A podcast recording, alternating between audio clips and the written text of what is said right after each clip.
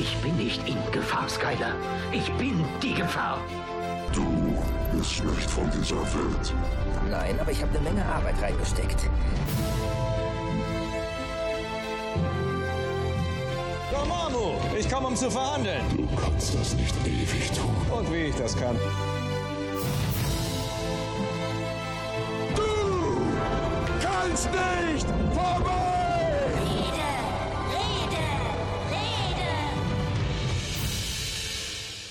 Und da ist sie wieder, die Film- und Serienrepublik mit dem Serienrepublik Podcast. Heute in einer kleineren Runde, in einer gemütlichen Runde zu einem sehr speziellen Film. Ich freue mich sehr. Hallo Felo in Nippes. Hallo Tim. Ja, wir haben uns heute mal was gedacht, wie beweist man als Popkultur-Nerd in der Regel oder wie funktioniert das in Filmen, wenn ein Popkultur-Nerd beweisen will, dass er tatsächlich auch echte Kultur hat, immer mit Shakespeare. Und dieses Klischee haben wir uns gedacht, werden wir jetzt heute auch mal erfüllen, haben uns dabei einen, besonders, einen besonderen Film ausgesucht mit einem für Popkultur affine Film- und Serienbegeisterte, sehr bekannten Hauptdarsteller. Wir haben uns äh, heute gedacht, wir sprechen über Richard III. in der Hauptrolle, Ian McKellen, allen bekannt, eher bekannt als Gandalf oder Magneto. Oder anderen großartigen Rollen, die er gespielt hat. Wenn wir das Ganze jetzt von hinten aufgezogen hätten und angefangen hätten aufzulisten, welche großartigen Schauspieler in diesem Film miteinander auftreten, dann hätten sich alle gefragt, in welchem neuen Film sind denn diese Personen miteinander verbandelt, in Anführungszeichen. Ja, der Film ist ein bisschen älter. Und äh, wer spielt denn noch mit? Es spielt zum Beispiel auch Maggie Smith mit. Und Robert Downey Jr., den wir ja alle kennen in seiner Rolle als Iron Man. Ja, wenn wir die Kombination tatsächlich vorher genannt hätten, das wäre schon gar nicht so leicht gewesen, da äh, drauf zu kommen. Ne? Das ist wohl wahr. Aber der Stoff ist auch nicht leicht, muss ich dazu sagen. Ich bin ja ähm, mit sanftem Druck in Richtung Richard III. geschoben worden. Es ging darum, äh, eine Folge zu überbrücken. Olli ist derzeit in Amerika und erholt sich von den Strapazen der Podcasts der vergangenen Monate ähm, Ja, und wird in zwei Wochen wieder hier sein. Und wir haben uns gedacht, wir nehmen uns dann mal ein spezielles Thema vor. Und dann hatte jemand im Team den Vorschlag, wie wäre es denn mit Richard III.? Ja, ja, irgendjemand hat hier so, so schlaue Ah. Ideen gehabt. Kultur! Jawohl. Dieser jemand wurde zum Kurator des heutigen Podcastes berufen. Und deswegen werde ich, der ich kulturell völlig unbeleckt bin und er ein Kind der Kölner äh, Straßen, der es äh, seltenst mal ins Museum schafft oder in irgendwelche Kulturpaläste, in denen Musik oder andere Dinge vorgeführt werden, bin heute auf unseren Kurator angewiesen.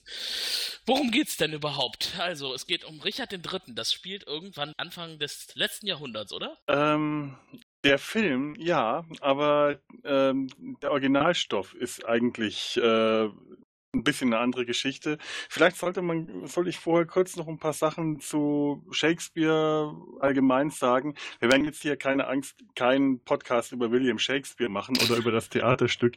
Wer war eigentlich Shakespeare? Wer war das eigentlich? Ja, damit fing jetzt, damit könnte jetzt schon ein stundenlanger Podcast anfangen. Verschwörungstheorien. Wer ist eigentlich William Shakespeare? Also, zum einen über das Thema William Shakespeare ist schon so viel gesagt worden. Wir könnten wahrscheinlich leichter was Neues und Originelles über Harry Potter sagen als über William Shakespeare. Das war mein Vorschlag für heute, Harry Potter. Ja, genau. Und ich sage, nö, da können wir doch nichts Neues mehr machen. Über Harry Potter ist schon alles gesagt und dann schlage ich Shakespeare vor. Ja, ja. Richtig, ja. Ich Mhm. bin gespannt, was wir Neues zu bieten haben. Ja, das Problem ist, äh, ich bin auch ziemlich unbeleckt. Ich habe mich so von meinem Englisch-LK, äh, da ist nichts mehr übrig geblieben. Ich weiß nur, dass ich von Othello eigentlich nur behalten habe, dass man mich damals gemeinerweise nicht den Vergleich hat ziehen lassen. Othello, Desdemona und Iago wollte ich mit Mickey Mouse, Minnie Maus und Kater Carlo vergleichen und habe eine schlechte Note gekriegt. Ich möchte jetzt nur noch einmal hier Fang in aller an. Öffentlichkeit sagen, ihr habt es alle gehört, Felo Englisch LK. Jetzt ist klar, wo der Vorschlag des heutigen Abends herkam. Es ist sehr, sehr lange her und es ist absolut nichts hängen geblieben. Ich habe mich, um jetzt nämlich ein bisschen vorzubereiten und wenigstens so ein bisschen, wenn schon kein Halbwissen, dann sagen wir mal also Achtels- oder Sechzehntelswissen äh, parat zu haben, habe ich mir in der Stadtbücherei am Wochenende noch ein schönes Buch gegriffen. Und für alle, die sich wirklich jetzt mal mit dem Thema Shakespeare beschäftigen wollen, kann ich das sehr, sehr empfehlen, weil es ist zum einen sehr toll geschrieben, sehr witzig, sehr schlau und macht wirklich Spaß und man lernt richtig was. Das ist das Buch Unser Shakespeare von Frank Günther. Oh, das ist bestimmt so ein kleines gelbes, richtig? Nee, nee, nee, das ist äh, rot, Lektüre. rot und blau. Keine, keine Schullektüre. Die kleinen gelben habe ich gehasst. Oh, ich auch. Die waren immer voll gekritzelt bis zum geht nicht mehr. Das war das einzig Gute daran, dass man die mit gutem Gewissen vollschmieren konnte. Nein, es ist also ein richtiges Buch und das ist auch noch zu haben und nicht vergriffen. Ja, das ist relativ neu. Das ist vor ein paar Jahren erst erschienen, ist also ziemlich aktuell. Also auch was so den Stand der Shakespeare-Forschung angeht und all das. Also Frank Günther ist äh, selber Übersetzer schon seit sehr langen Jahren, schreibt aber wirklich richtig gut. Es macht Spaß. Also ein Buch zu lesen, also Lernen und Spaß haben ist ja eigentlich so eine Kombination, weiß man noch aus der Schule, pui bäh. Sach- und Sachgeschichten sozusagen. Ja, genau. Ja, schrecklich. Wer will denn sowas? Ja, und äh, ich, ich lege es jedem ans Herz, der sich damit ein bisschen tiefer eingehen will und aber selber noch keine große Ahnung hat von Shakespeare, denn für genau für die Art äh, Popkulturbanausen ist dieses Buch hervorragend geeignet. Ich gehe jetzt mal so von der Buchempfehlung weg. Also wir verlinken auf jeden Fall die Bezugsquelle für dieses Buch in den Mhm. Show Notes. Schaut gleich mal unten unterhalb unserer Notizen zur heutigen Sendung, da findet ihr den Link auf Amazon. Genau. Geschriebenes ist tot. Lass mich raten, Shakespeare. Nein, Ghostbusters. Okay. Da gab es aber niemals einen Geist, der geschrieben war. Nein.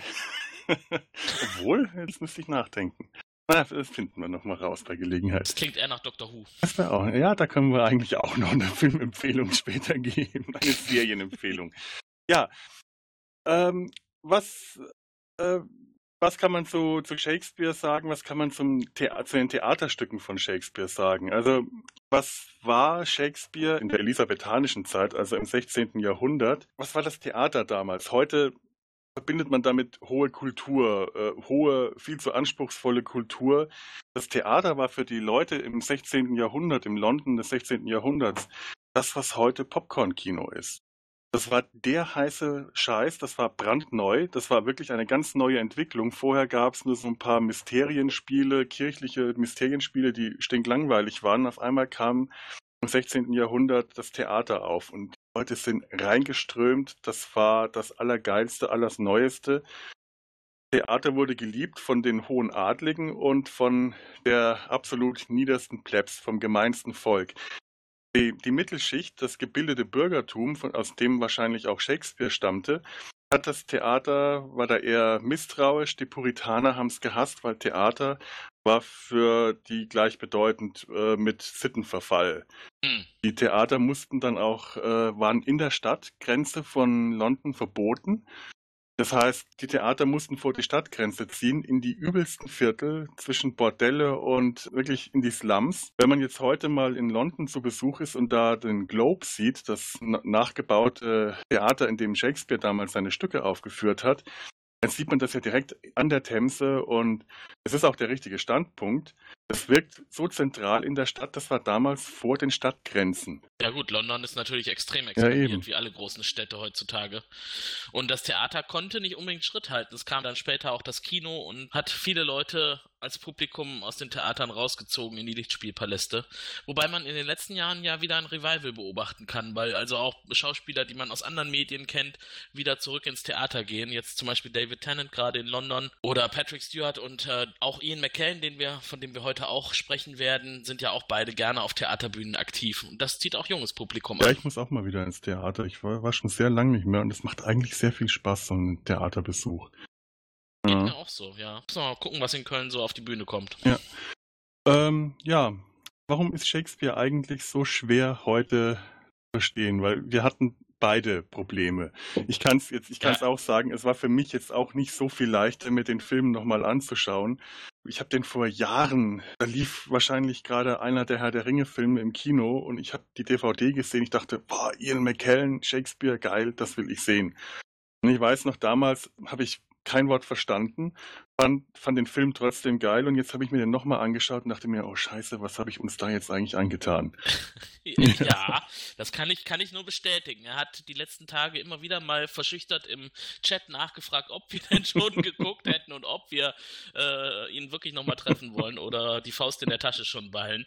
Und ich gebe zu, ich habe das Anschauen dieses Films tatsächlich bis zwei Tage vor der Aufnahme dieser Sendung hinausgezögert und dann auch noch auf, auf zwei Tage verteilt. Die erste Hälfte am ersten Tag und die zweite Hälfte am zweiten Tag. Und ich habe aber äh, mit guten Vorsätzen gestartet. Ich äh, bin ja ein, tatsächlich ein Ian McKellen-Fan. Ich liebe Wishes, was mhm. er gemeinsam mit Derek Jacobi macht. Und deswegen dachte ich, das kann ich mir bestimmt gut auch im O-Ton anhören. Aber es ging, ging nicht. Also es setzt am Anfang direkt eine, eine Szene an, wo er vor einem Mikrofon steht und redet und ich habe kein Wort verstanden. Das ist auch verdammt schwer. Das ist auch ja. nach, äh, wenn man Frank Günther glaubt, äh, geht das auch den meisten Native Speakern mittlerweile so. Die schwärmen von Shakespeare, von den wunderschönen Versen und wenn man dann mal einen Native Speaker fragt, was hat er denn da in der äh, Zeile gerade gesagt, dann fangen die da stottern an, weil Shakespeare heute wirklich zum Teil ganz schwer verständlich ist. Die Sprache hat sich so stark gewandelt, allein von Aussprachen her. Und Ian McKellen hat, der äh, ja auch das Drehbuch gesch äh, geschrieben hat.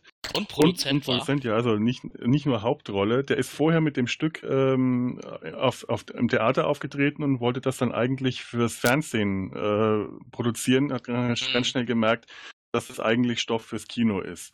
Und der hat schon das ganze Stück vereinfacht, hat Rollen zusammengestrichen.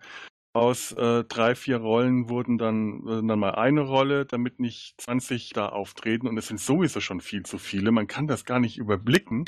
Wahnsinn. Und ich habe heute zu Tobias gesagt, ich kann die, die Damen in diesem Film schwer auseinanderhalten, weil sie alle so ähnlich wirken. Ja, ging mir beim ersten Mal auch so. Da wusste ich überhaupt nicht, wer wer ist. Ja. Naja, die Herren sind ja sehr charakteristisch, weil die unterscheiden sich auch alle stark. Aber die Frauen haben alle einen ähnlichen Duktus und äh, sehen auch ähnlich aus. Es war sehr schwierig. Aber es ist auch sehr schwer, erstmal zu verstehen, wer wer ist. Also wer wer eigentlich ja. ist. Es lohnt sich fast vorher mal zu googeln, welcher Charakter, welche Figur eigentlich was darstellt. Sonst weiß man es einfach erstmal ganz lange nicht. Das äh, ist hier wirklich nicht so leicht reinzukommen. Zum Beispiel, ähm, wie ging es dir im ersten Moment als Robert Downey, wir greifen mal ein bisschen vor, kommen gleich noch zu ein paar äh, Eckdaten, aber Robert Downey Jr., den hatten wir ja schon genannt. Für wen hast du den gehalten, als der zum ersten Mal auftauchte? das möchtest du jetzt nicht wirklich Doch. wissen, oder? Also ehrlich gesagt habe ich mich an Iron Man und seine Rolle als Tony Stark erinnert Stimmt. gefühlt. Ja, nein, der erste Auftritt im, im, aus dem Flugzeug, richtig. Ja, ja, genau. Da hatte ich auch ja. sofort dran ja. gedacht, ja. Anscheinend kann er nur sowas.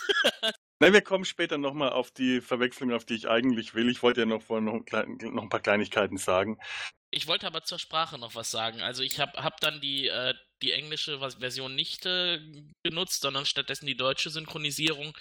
Und ähm, nachdem ich am Anfang doch eine gewisse Zeit lang Eingewöhnung brauchte, hat es mir dann sehr schnell sehr mhm. gut gefallen. Also ich war doch dann auch schnell der Meinung, dass die deutsche Sprache nicht die schlechteste ist für sowas, weil wir natürlich auch eine schöne Sprache haben. Und wenn man die richtig nutzt und die, die schönen Wörter findet, dann klingt das auch verdammt nach Shakespeare, so wie er wahrscheinlich in englischen Ohren für äh, das dortige Publikum ja, klingen würde tatsächlich jetzt auch so. Ich habe mir den Film gestern Abend nochmal angeschaut und ähm, auch auf Deutsch.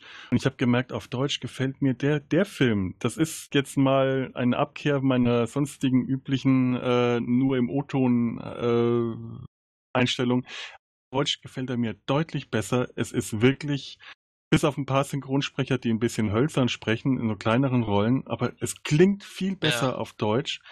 Die ganz, die meisten Synchronsprecher sprechen viel natürlicher. Auf Englisch klingt das zum Teil unglaublich gedrechselt. Und das kommt, äh, allein der Synchronsprecher, der, der, der Ian McKellen synchronisiert, wirkt viel natürlicher, viel ungezwungener, als Ian McKellen das gemacht hat. Der hat das ein bisschen übertrieben angelegt.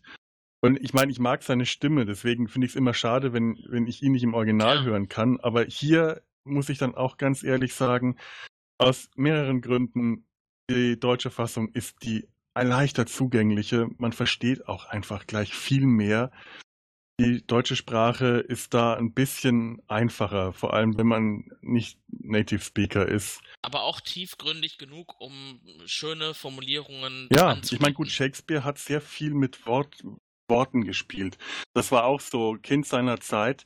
Ähm, zu der Zeit äh, war die Komplizierung der Sprache eigentlich. Das, das ist wirklich ein Begriff, der, den, den, der dafür genutzt wird. Die Komplizierung der Sprache war das Nonplusultra. Also man hat nichts einfach gesagt, wenn man es nicht unglaublich verdrechselt und verkomplizieren konnte mit Wortspielen. Königin äh, Elizabeth I. hat ihre Freizeit damit verbracht, äh, raffinierte Wortspiele sich auszudenken, mit denen sie die Adligen an ihrem Hof verblüffen und verwirren konnte. ja, das, Ja, und das ging Hobbys aber hat. alles, sogar amtliche Dokumente wurden unglaublich verdrechselt und verschnörkelt formuliert, weil das einfach der, der Geist der Zeit war. Und natürlich ist das im Theaterstücken dann auch so wieder. Heute ist man da ganz anders äh, gepolt. Deswegen tut man sich dann auch so schwer, da, da reinzukommen, wenn man so verschnörkelte und, und verdrechselte Formulierungen hört, denkt man, mein Gott, ist das umständlich. Aber damals hat das keiner so empfunden. Das war ja damals auch keine hohe Mhm. Kultur oder keine Poesie. Es war reines Unterhaltungsprogramm.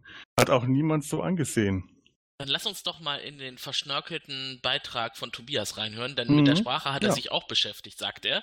Und äh, ich bin sehr gespannt, was sein Eindruck war. Guten Tag, liebe Zuhörer. Wir haben heute Sonntag, den 2. April. Ähm, ich bin möglicherweise als kleines Voice-File im aktuellen Podcast zum Thema Richard III, Richard III., ein Film aus dem Jahr 1995. Ähm, aktuell laufe ich durch mein kleines Heimatdorf höre zwischendurch immer wieder den Podcast zum Thema Westworld mit Felo, Olli und Tim und fange jetzt an, etwas darüber zu sinnieren, wie mir denn Richard III. gefallen hat, den Film, den ich mir heute Morgen angeschaut habe. Fangen wir mal mit den ersten Eindrücken an. Ich habe übrigens, wenn ich etwas japse, liegt es daran, dass ich gerade hier rumlaufe. Ich habe den Film begonnen auf Deutsch zu schauen, einfach weil ich hoffte, dadurch mich nicht vom äh, Untertitel ablenken lassen zu können, um mich auch mehr dann auf die Bilder zu konzentrieren. Habe aber nachdem Sir Ian McKellen den Weg ans Mikrofon getan hat, um eine Rede zu halten, voller Grausen, die deutsche Tonspur abgeschaltet, habe auf Englisch gewechselt mit deutschem Untertitel und dann hat mir der Film noch wesentlich besser gefallen. Zum einen lag es daran, dass er eine Stimme hatte, die nicht der Stimme entsprach, die er in äh, äh, späteren Filmen hatte. Zum anderen wirkte es alles andere als halbwegs lippensynchron. Und letzter Punkt ist, es handelt sich um ein Shakespeare-Stück, was auch in der alten Sprache, alten Englisch, in den alten Versen gesprochen ist. Und ich glaube, die Kultur bleibt ein bisschen auf der Strecke, wenn man das dann in einer für mich nicht so hervorragenden Synchronisation hört. Ab und zu muss ich stoppen. Irgendwie möchte ich nicht wie so ein Depp, nicht wie so ein Depp hier gesehen werden, der unkontrolliert vor sich hin brabbelt, während er ein eckiges Kästchen vor seinem Mund hat. Das ist auch der Grund, warum ich nicht allzu laut spreche. Ich hoffe, man versteht mich trotzdem Die einigermaßen. Hörer werden es verzeihen. Äh, zum Inhalt noch kurz des Filmes. Äh, bemerkenswert fand ich die Schauspieler, was mich sehr gefreut hat. Der Film war von 1995 und so sah man auch, oder hatte man dann auch die Möglichkeit, einige Schauspieler, die man auch in völlig anderen Rollen heutzutage schon äh, noch kennt, in ihrem 20 Jahre, 20 Jahre, ja, 20 Jahre jüngeren Ich zu sehen. Vor allem auch Schauspieler, die äh, in der heutigen Generation doch eher so als Action-Darsteller bekannt sind. Äh, Ian McKellen natürlich als Gandalf beziehungsweise Magneto. Ist er auf hoher See? Tony Stark beziehungsweise Robert Downey Jr. hat mitgespielt. Wirkte damals noch eher wie ein Milchbub. Ich glaube 30 muss er gewesen sein. Auch wenn mir jetzt der Name des Schauspielers gerade nicht einfällt. Aber auch Downton Abbey war vertreten mit äh, Carson. Jetzt habe ich tatsächlich gerade massive Namensfindungsstörungen. Ähm, ja, Und Windstörungen hast du auch. Maggie Smith. Richtig. Ein bisschen peinlich, aber ich musste gerade nachschauen. Es war Maggie Smith. Wie gesagt, der Film war im Jahre oder war in, den, in einem dystopischen England der 30er Jahre angesiedelt hochinteressant fand ich ja die Art und Weise, wie Ian McKellen als Richard an die Macht, ans Königtum äh, gemordet hat, wie manipulativ, bösartig er vorgegangen ist und wie leicht sich doch Menschen auch manipulieren lassen. Man muss ihnen nur, naja, ein kleines Geschenk geben. Und so wird aus der trauernden Witwe doch sehr schnell die neue Ehefrau. Gucken, was man davon so im Privatleben auch mal anwenden Als Inspiration. Kann. Kleiner Scherz. Leben imitiert die Kunst. Mit fortschreitendem Machtgewinn wird die Kulisse, die Szenerie doch sehr stark in ein Bild des faschistischen Deutschlands unter der Herrschaft der Nationalsozialisten verwandelt. Sowohl die Uniform als auch die Bauten gehen doch sehr stark in die Richtung. Und zum Ende kommt es zum, zum Fall des Tyrannen. Kurz vor Schluss sieht man dann zumindest kurz die innere Zerrissenheit des Richards, dass er kurzfristig mit seinem, seinem Weg hadert, sich aber selbst dann, ich sag mal, auf Spur bringt, dass er doch alles richtig gemacht hat und am Ende fällt er halt lachend in den Tod. Mir hat der Film sehr gut gefallen. Es war anstrengend, zum einen, weil ich es im englischen Original geschaut habe, was sich aber als sehr lohnenswert gezeigt hat. Ähm, die deutschen Untertitel waren aussagekräftig genug und auch relativ kurz gefasst, sodass man halt auch dem Film durchaus gut folgen konnte. Es war seit längerer Zeit ein ein Film mit Kultur, den ich mal wieder geschaut habe. Mal schauen, vielleicht beschäftige ich mich zukünftig auch etwas mehr mit dem Thema Shakespeare. Entweder lese ich etwas dazu, Fernsehgucken macht ja viel mehr Spaß. Da gibt es ja durchaus zahlreiche gute Verfilmungen. Ich mache jetzt an dieser Stelle Schluss. Noch ein bisschen Gartenarbeit vor mir und wünsche allen Zuhörern noch viel Spaß mit dem restlichen Podcast und mit dem Film, sofern ihr ihn noch nicht geschaut habt. Von mir eine ganz klare Empfehlung. Macht's gut und bis demnächst. Tobias. Vielleicht bin ich irgendwann auch mal naher Zukunft wieder offizielles Teil der Podcast-Crew, wenn ich nicht mehr obdachlos bin. Und jetzt, Jungs, macht weiter. Tschüss. Ja, der Tobias. Ich glaube, der hatte äh, an, am Wochenende äh, Zeit in einem Sturm verbracht und hat uns ein bisschen was davon mitgebracht. Ist durch seine Heimatstadt geirrt. Dieser arme, obdachlose Mensch hat Ja. die Leute erschreckt. Die armen Kinder hat man im Hintergrund verzweifelt schreien hören, wenn sie ihn Könnten kommen auch sehen. Vögel gewesen sein. Aber ich glaube auch, es waren Kinder, die da schreiend davon gelaufen sind. Aber großartig, diese, diese äh, Naturgeräusche, die man auch noch hören konnte. Irgendwelche. Ja, ich finde es auch toll, wie er diese Naturgeräusche imitiert hat, wie er den Wind Ja. selber imitiert hat. Das ist Ja, so ein ist er, ne? Sprachtalent. Ja, ja, doch, der ist gut. Der wirkt Den- dabei so tiefgründig und philosophisch. Ich hatte eh den Eindruck, er macht irgendwie hier ein literarisches Quartett in, in Solo-Ausgabe. Natürlich auch. Das- ist jetzt eigentlich auch alles gesagt. Wir könnten jetzt auch hier aufhören. Ja, nee, soweit Ja. kommt's noch. Wir haben nämlich noch einiges zu tun. Das äh, wird dem Film nicht gerecht, wenn wir nur Tobias den Inhalt zusammenfassen lassen. Ach, Ich, der äh, ist so kultiviert. Absolut, absolut. Aber ähm, apropos kultiviert, äh, so ein Film braucht natürlich auch einen ordentlichen Background. Dazu habe ich ein bisschen was zusammengetragen. Ähm, der Film ist also 1995, wie wir bereits gehört haben, in einer Koproduktion aus USA und UK hergestellt worden. Der Hauptdrahtzieher in dem Ganzen ist Ian McKellen, definitiv als Hauptdarsteller, Drehbuchautor, Produzent. War ja seine Idee, quasi von der Bühne in den Film zu gehen und den Stoff da nochmal aufzubereiten. Das Drehbuch hat geschrieben und Regie hat ebenfalls geführt Richard Longcrane und der ganze Film dauerte 97 Minuten und wurde von United Artists hergestellt. Die 97 Minuten kamen mir teilweise vor wie 97 Stunden.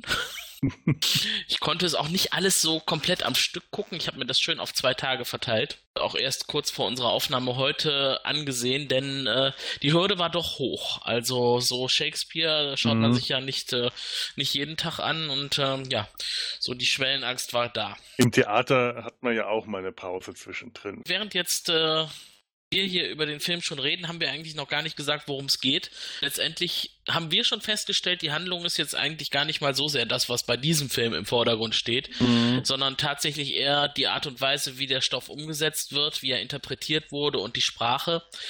Tobias hat dazu ja seine eigene Meinung. Äh, ich bin der Meinung, dass das mit der deutschen literarischen Sprache und der, den schönen Worten gut funktioniert hat. Und äh, ich denke mal, während ihr jetzt vielleicht ein Glas Säckchen schlürft, könnte unser ja, haben wir nicht irgendwo einen Englisch-LK-Absolventen beziehungsweise Kurator unserer heutigen Sendung, der mal den Inhalt zusammenfassen könnte? Ich hier irgendwo so einen kultivierten Menschen in meiner Wohnung. Ich schau mal, ob ich einen Kurator Hallo, ist hier finde. jemand? Hier. Ah, guck mal, da ist einer.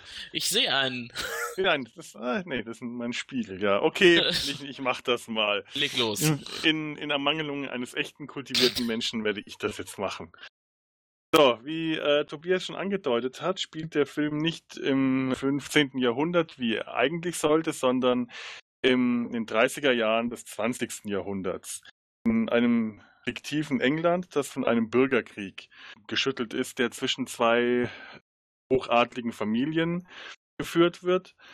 Der letzte entscheidende Schlag, der den Krieg beendet, und mit dem Tod des bis dahin regierenden Königs und seines Sohnes wird geführt von Richard Gloucester, dem Oberbefehlshaber der gegnerischen Truppen, der Truppen der Familie York. Da herrscht Friede, der neue König ist der kränkliche Edward, Richard Gloucesters ältester Bruder. Richard fühlt sich in den äh, Friedenszeiten jetzt ziemlich fehl am Platze.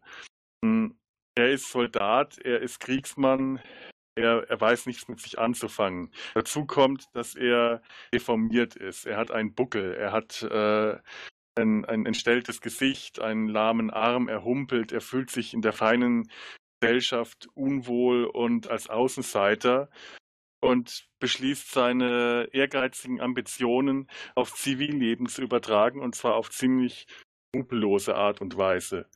Als erstes lässt er seinen Bruder Clarence, den mittleren der drei Brüder, der ihm in der möglichen Thronfolge im Weg steht, noch während der Krönungsfeier seines ältesten Bruders unter falschen Anschuldigungen im Tower einkerkern.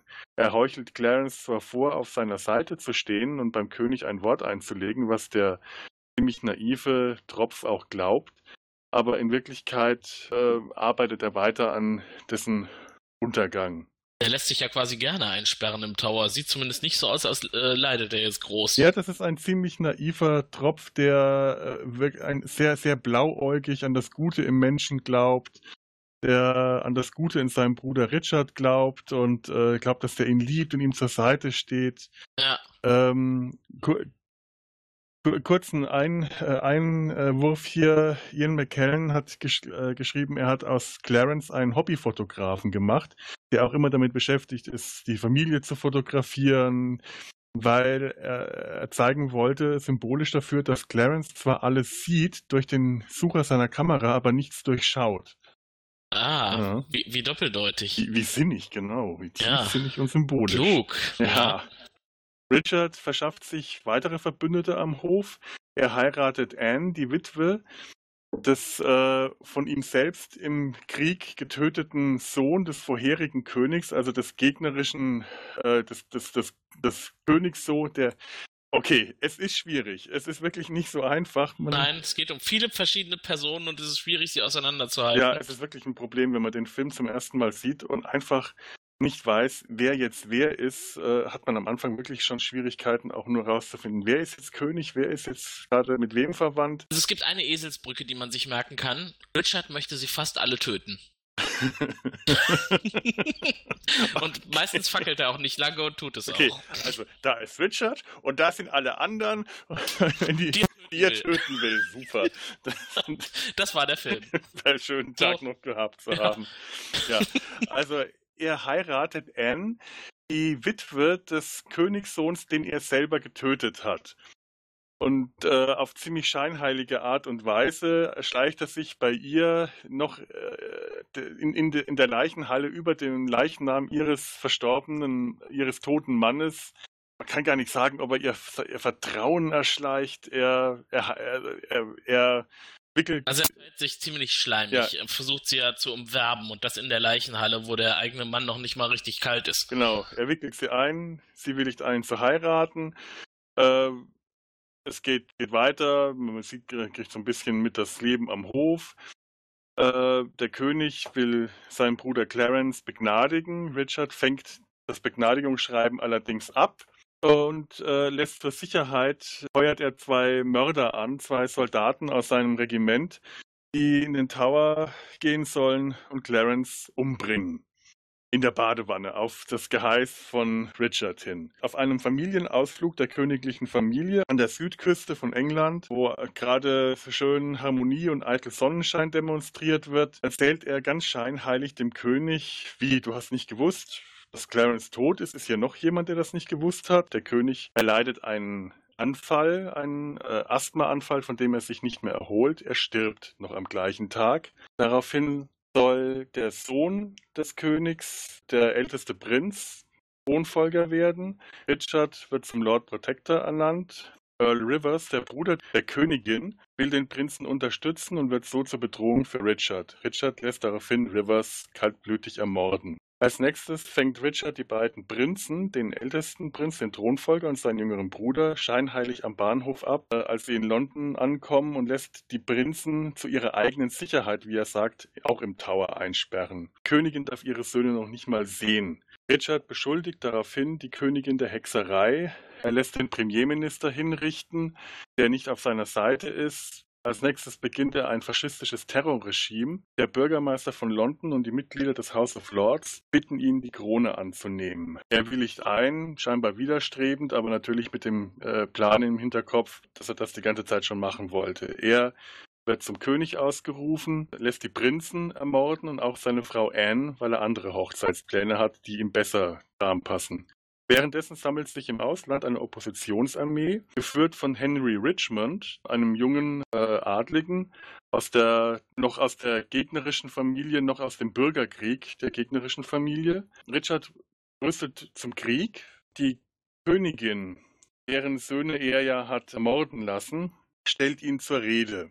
Richard bedrängt die Königin, dass sie ihn mit ihrer Tochter heiraten soll. Das ist der Grund, warum er seine Ehefrau hat ermorden lassen. Mutter und Tochter fliehen heimlich ins Ausland zur Armee Henry Richmonds, wo die Prinzessin stattdessen mit Richmond, nicht mit Richard, sondern Richmond, das muss man sich auch erst noch. Ja, und, und die Mutter heißt wie die Die- Tochter, beide Beide Elizabeth. Elizabeth. Das führt auch nicht gerade zu mehr Transparenz. Nein, dass die Tochter keine Sprechrolle hat, ist, hilft auch nicht gerade. Okay, wir sind, äh, wir kommen schon ziemlich, wir sind auf der Zielgerade, wir kommen dem Ende zu. Es ist so überhaupt nicht erschöpfend. Nein, wirklich nicht. Ja, immer mehr Anhäng Anhänger Richards schlagen sich auf die gegnerische Seite.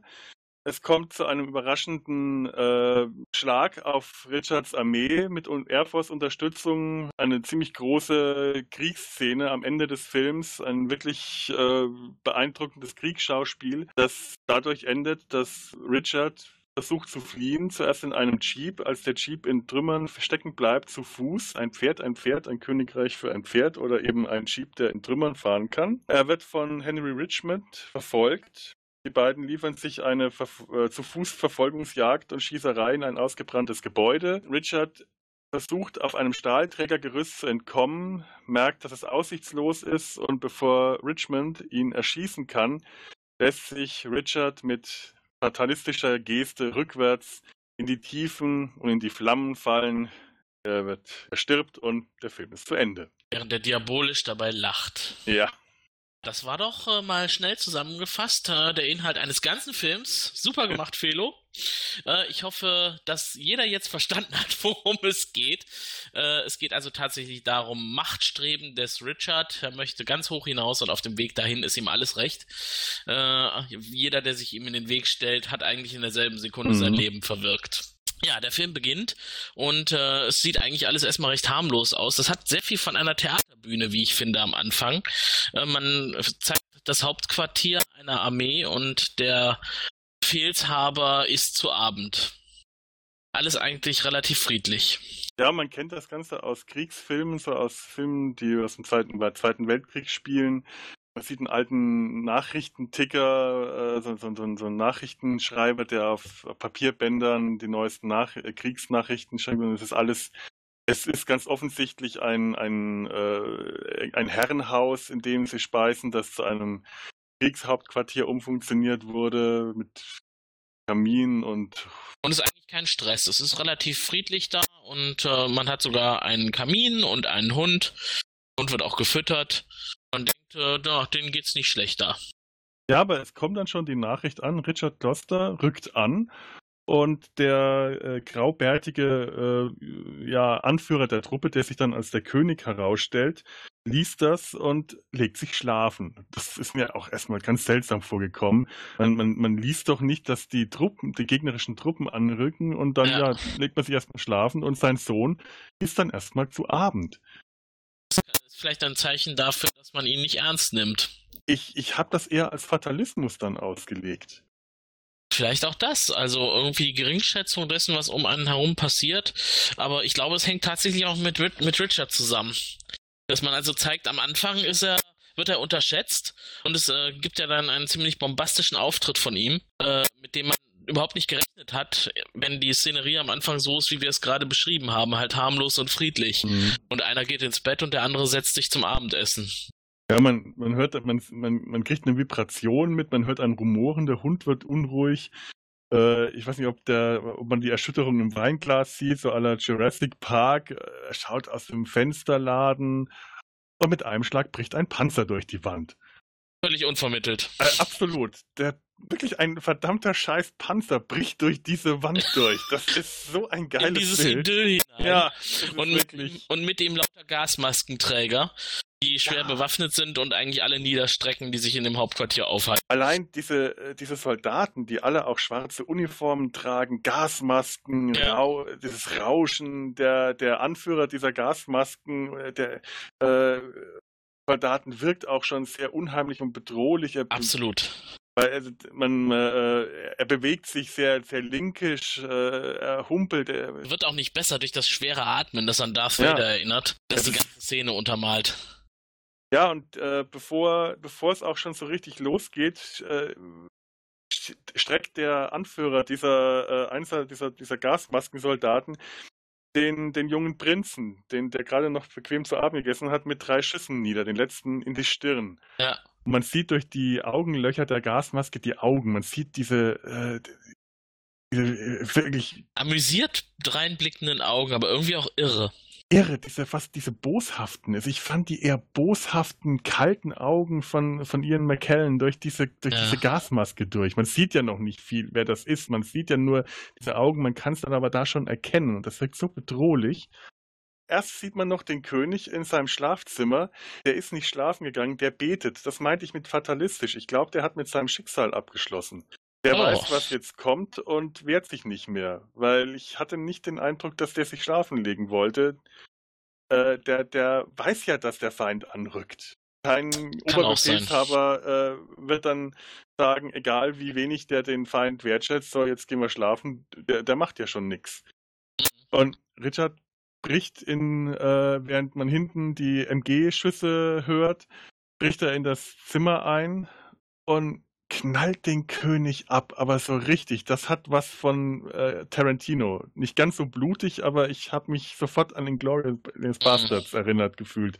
Allein wie er da steht, schießt, du siehst auch die, die ausgestreckte Hand, die dreckige Hand, der macht sich die Hände dreckig. Richard ist der, der sich für seine Familie die Hände dreckig macht. Mhm. Und er schießt und zieht sich dann die, äh, die Gasmaske vom Kopf und dieser kalte Blick und dann die rote Schrift und zu Schüssen eingeblendet. Richard der Dritte. Bam, bam, bam, bam.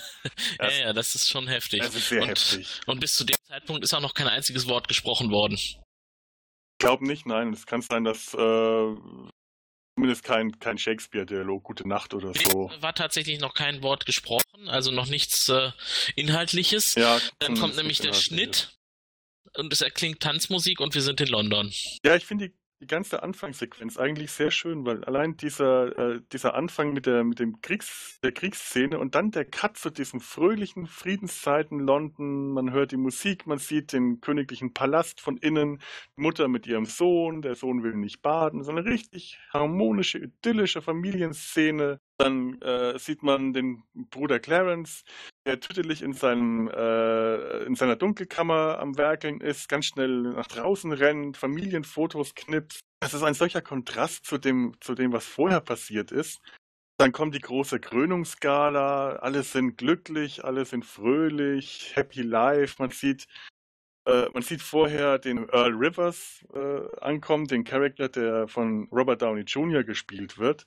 Der Lebemann trifft am Flughafen ein. Der besoffene Playboy. Tritt aus der Pan Am-Maschine und steckt erstmal der Stewardess so ein paar Pfund zu. Ja. Für, für, Dienste, die sie wahrscheinlich auf dem Flug geleistet hat. Allerdings. Allein wie er da aus dem äh, Flugzeug die Gangway runterstolpert und erstmal in die falsche Richtung geht. Man sieht richtig, dass der besoffen ist, der Kerl. Das ist so mhm. richtig Robert Downey Jr., der besoffene Playboy. Der reiche Playboy, dem es einfach nur gut geht. Genau. Paraderolle, wirklich weil zu dem Zeitpunkt noch nicht so ganz klar ist, wer er ist und zu wem er gehört. Er kommt halt einfach erstmal an. Ja, aber man kann erkennen in diese ganze allgemeine gute Laune-Stimmung, die da äh, jetzt gerade ist, dass, dass er wahrscheinlich nicht unbedingt ein Gegner dieser Familie ist. Er wird wahrscheinlich eher ja. äh, zu, der, zu der Party gehören. Ja, das stimmt. Und da fährt er ja auch dann unmittelbar hin. Ähm, er kommt an am Palast. Was mir gut gefiel, war das Fahrzeug. Mhm. Dieser äh, alte Schlitt mit dieser wunderbaren mattgrauen Lackierung. Ja, schön. Ich bin ja ein Fan von mattgrau lackierten ah, Autos. Der ein oder andere weiß, was das bedeutet. ja, okay, der ist eine Nummer größer, aber äh, genau. Ja. Aber, Bisschen größer, länger, ja, ja, aber nicht schöner. Nein, nein, nein, nein. Ja, aber die überhaupt die Autos, die ganze Ausstattung von dem Film, das ist so, es ist alles wunderschön. Es sind tolle Bilder, Aha. die Kulissen, die Kostüme, die Fahrzeuge, die Architektur passt zur Stimmung. Du hast am Anfang dieses etwas runtergekommene Herrenhaus, das eher so an Hauptquartiere aus dem Ersten Weltkrieg, französisches Landhaus erinnert, dann hast du diesen Palast, das ist alles opulent. Später, wenn Richard an der Macht ist, hast du Architektur, die hart und kalt ist, die an Nazi-Architektur erinnert, ganz stark. Das ist äh, unglaublich, die, die, die, die Bilder sind ganz, ganz stark und unterstützen immer sehr, sehr was gerade an Stimmung aber zu Anfang wird. ist ja alles noch sehr heiter mhm. und es beginnt äh, auch dann mit der Tanzveranstaltung im Palast, die ja dann nach der Szene mit der Familie und den äh, Selbstauslöser-Fotografien auf der Treppe stattfindet. Da sehen wir dann sehr viele sehr gut gekleidete Personen in einem Ballsaal und auch das erste Mal Richard alias Ian McKellen in seiner hervorragenden Uniform mit seinem kleinen fiesen Bärtchen. Ja, dieses dünne Oberlippenbärtchen. Also es ist ja. kein Hitlerbärtchen, aber die, obwohl die Frisur relativ ähnlich ist, sondern es ist ein ganz dünnes, bleistiftdünnes Bärtchen. Französisch wirkend. Ja. Er ist überhaupt sehr elegant. Er ist äh, trotz seines Buckels und seiner Entstellung immer darauf bedacht, elegant und smart zu wirken. Und das gelingt ihm auch. Ja. Das kann Uniform er. steht ihm. Ja, äh, die, später, die, eine der Uniformen, die er später trägt, ist tatsächlich eine echte SS-Uniform, die sie umgeschneidert haben. okay. Mhm. Der Mann kann sogar sowas tragen. In der Tat. Also wir sehen ja noch viel mehr Personen dann in dem Saal. Auf der Bühne sitzt der König, beziehungsweise der kommende König. Und im Hintergrund äh, sehen wir Carsten. Carsten aus Downton Abbey, den Butler, in jungen Jahren, ungefähr 20 Jahre. 20 früher. Jahre, ja. ja. ja. Und da war wirklich, also man erkennt ihn schon sehr deutlich, er ist eigentlich derselbe Typ geblieben, der, der auch heute noch ist. Ja, er spielt den Premierminister. Es ist ja. so ein bisschen ein Problem, das man hat. Hastings. Genau. Man, äh, es werden hier am Anfang in den ersten so zehn Minuten alle Charaktere eingeführt. Man weiß nur nicht, wer sie sind. Man, äh, man sieht sie alle schon mal, man fragt sich, ist das der Kammerdiener? Wer ist das? Wer ist das? Der eine denkt so, ja, hm, sieht aus wie ein Postbote. Ach nein, das ist Lord Stanley, der die Luftwaffe befehligt. Du, du weißt es nicht. Äh, Robert Downey Jr., Earl Rivers, betritt dann die Feier. Er wird von der Königin überschwänglich begrüßt. Man weiß eigentlich noch nicht wirklich, ist das, wer, wer ist das? Er, er wirkt. Wie, wie ja. wirkte der auf dich, als der die Feier betritt und von der Königin begrüßt wird? Er passte da irgendwie nicht hin. Also ich ja. habe mir eigentlich nur aufgeschrieben, er trifft auf der Feier ein und wird von einer Frau umarmt. Ich habe beim ersten und das Kind das Kind scheint seins zu sein, denn es umarmt ihn auch. Ja, genau. Das war, was ich beim ersten Mal sehen gedacht habe, dachte ich, das ist ihr Mann und das ist sein Kind. Ja. Und später, als ich erfahren habe, dass das ihr Bruder ist, äh, ja, also heute denkt man da an Game of Thrones, man denkt an Cersei und Jamie, ja, genau. weil die begrüßen sich auch so, die äh, küssen sich, man hat wirklich nicht, das ist ganz schwierig. Später, wenn man sagt, okay, es ist ihr Bruder, die stehen sich unglaublich nahe, es ist der liebende Onkel, denkst dir, ja, okay, das ist jetzt nicht so anzüglich, dass man sofort äh, Blutschande wittern will. Nicht mal Shakespeare hätte das jetzt so geschrieben. Obwohl ja später die Illegitimität der Prinzen äh, auch noch Thema ist, das Richard aufbringt, aber nicht mal das hätte der jetzt da, äh, da rein dichten wollen. Aber man weiß es in dem Moment einfach nicht. Man braucht teilweise den halben Film, um rauszufinden, wer wer ist. Und Absolut. das ist bei einer ziemlich großen Besetzung, die Ian McKellen ja, äh, ich weiß nicht, ob ich es schon gesagt habe, ja schon äh, ausgedünnt hat. Er hat tatsächlich Rollen gestrichen. Ähm, Earl Rivers, der äh, vereinigt drei Rollen in sich. Die, die Königin Mutter vereinigt auch zwei bis drei Rollen und so weiter, weil sonst irgendwie 30, 40 Charaktere da im, im Stück wären, die man einfach nicht mehr voneinander unterscheiden kann und es sind immer noch viel zu viele. Königin Mutter übrigens dann gespielt von Maggie Smith. Ganz großartig. Es fällt, fällt einem nicht auf, weil man es ja von Shakespeare-Stücken gewohnt ist, dass die Schauspieler nicht immer unbedingt das passende Alter zu den Rollen haben. Weißt du, ein 50-Jähriger spielt Romeo und eine 40-jährige Julia, die eigentlich Teenager sein sollen. Aber Maggie Smith ist, spielt die Mutter von, äh, den, von die, die, die Königin-Mutter, also die Mutter der drei Brüder, Edward. Richard, Clarence und Edward. Die ist vier Jahre älter als Ian McKellen und vier, fünf Jahre jünger als die anderen beiden.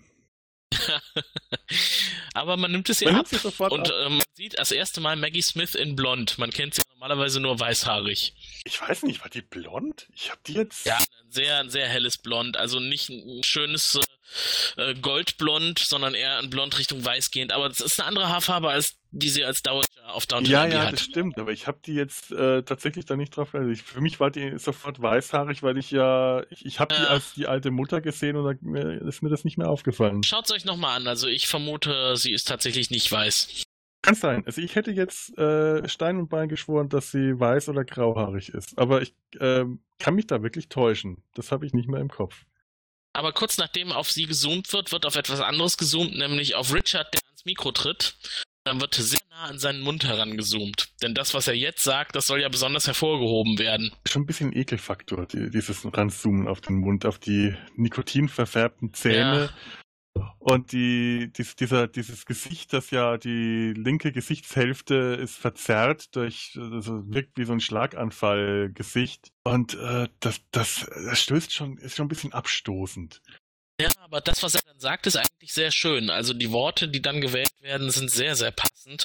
Sozusagen Honig, was den Leuten da ins Ohr gegossen werden Das soll. ist ja das bekannte äh, Anfang des Stücks. äh, This is the winter of our discontent. Dies ist der, der Win so ward der Winter unseres Missgefallens zur Glor zum glorreichen, zu, zum Sommer durch die Sonne Yorks. Ja, genau, Kultur von der Hört dem Englisch-LK-Vertreter zu. Jawohl, von Kultur von der Ritze bis zur Oberkante. Und ich kann auch nicht mal den Anfang Oh. von Richard III. zitieren. Ganz Von der schlimm. Kultur beleckt Jawohl. bis zum geht nicht mehr. Schön abgeleckt von der Kultur. Sauber beleckt, eher unbeleckt. Dann bist du mit der Kultur auch du, oder wie? Aber so eng. Die Kultur und ich, wir, wir sagen du zueinander, genau. ja, Ja, du kennst ja YouTube. Also richtig. Also ich muss sagen, ähm, diese ähm, diese Ansprache, die er dann hält, die hätte ich tatsächlich gerne auf Englisch gesehen, aber ich hätte es nicht verstanden. So, Kann man Aber- sich mal auf Englisch anschauen, einfach nur um den Klang zu hören, weil das ist echt, äh, es ist toll. Es macht schon Spaß. Vor allem, es ist schön, er spricht halt am Anfang darüber, wie schön es ist, äh, der, der Winter unseres Missvergnügens, also der Krieg ist jetzt vorbei und durch die Sonne von York, also seinen Bruder, den König, der ja gar nichts gemacht hat, äh, ist jetzt Frieden. Das ist auch so der Moment, wo man so den ersten Stachel schon spürt, die Ungerechtigkeit. Richard ist derjenige, der den Krieg gewonnen hat, aber sein Bruder ist jetzt König und er kriegt den ganzen Verdienst. Und Richard Ja, steht genau. da und hält eine Rede auf seinen Bruder, äh, muss gute Miene zum, ja, aus seiner Sicht wohl bösen Spiel machen und redet darüber, dass jetzt Frieden ist und alles sind glücklich und dann ge- geht das direkt über von der, also auf in Shakespeare-Stücken hat man das immer wieder, dass ein Protagonist auf der Bühne steht und zum Publikum spricht. Also wirklich direkt das Publikum anspricht und äh, einen langen Monolog hält. Und da geht das dann auch hier über von dem äh, von, von der, der Ansprache, der feierlichen Ansprache, der positiven Ansprache zur recht zynischen Betrachtung über seine Rolle, darüber, dass er keinen Platz findet in, der, in, in Friedenszeiten, wie ich schon gesagt habe. Und damit man das nicht ihn irgendwie in der Ansprache hat sagen lassen müssen, gibt es einen Schnitt und man sieht ihn auf dem Pissoir. Man sieht ihn im Ja. Klo. Nicht sehr herrschaftlich. Das Pissoir ist eigentlich schon recht elegant. Mit Mosaik und Ja, gut, man möchte, man möchte jetzt Shakespeare nicht unbedingt vor dem Pissoir Also bitte, das ist doch der beste Platz, direkt am Pissoir. Wo kann man Shakespeare sonst zitieren, wenn nicht am Pissoir stehend? Ich finde das genial. Das mal ausprobieren, morgen in der Firma. Die Kollegen Da müssen wir aber sagen. auch, da, da müssen wir aber auch die, die, die Textstellen richtig hinkriegen. Das muss man noch üben. Also Vielleicht finden wir ja jemanden, der die einleitenden Sätze richtig sagen kann. du kannst ja einen Stickzettel mithängen an, äh, über, übers Ja, genau. hängen. Aber ich glaube, du fandest gerade diese Szenen, äh, die Rede im Ballsaal und auch später auf der Toilette besonders hervorhebenswert. Ja, ich finde das toll. Also ähm, toll, äh, ja, vor, her, hervorhebenswürdig. Toll ist vielleicht das falsche Wort. Es sieht toll aus, es wirkt toll inhaltlich, finde ich das total schwierig, weil Richard hier an dieser Stelle eigentlich schon alles vorwegnimmt, was in dem Film passieren wird. Er sagt jetzt eigentlich schon an, was er alles machen wird.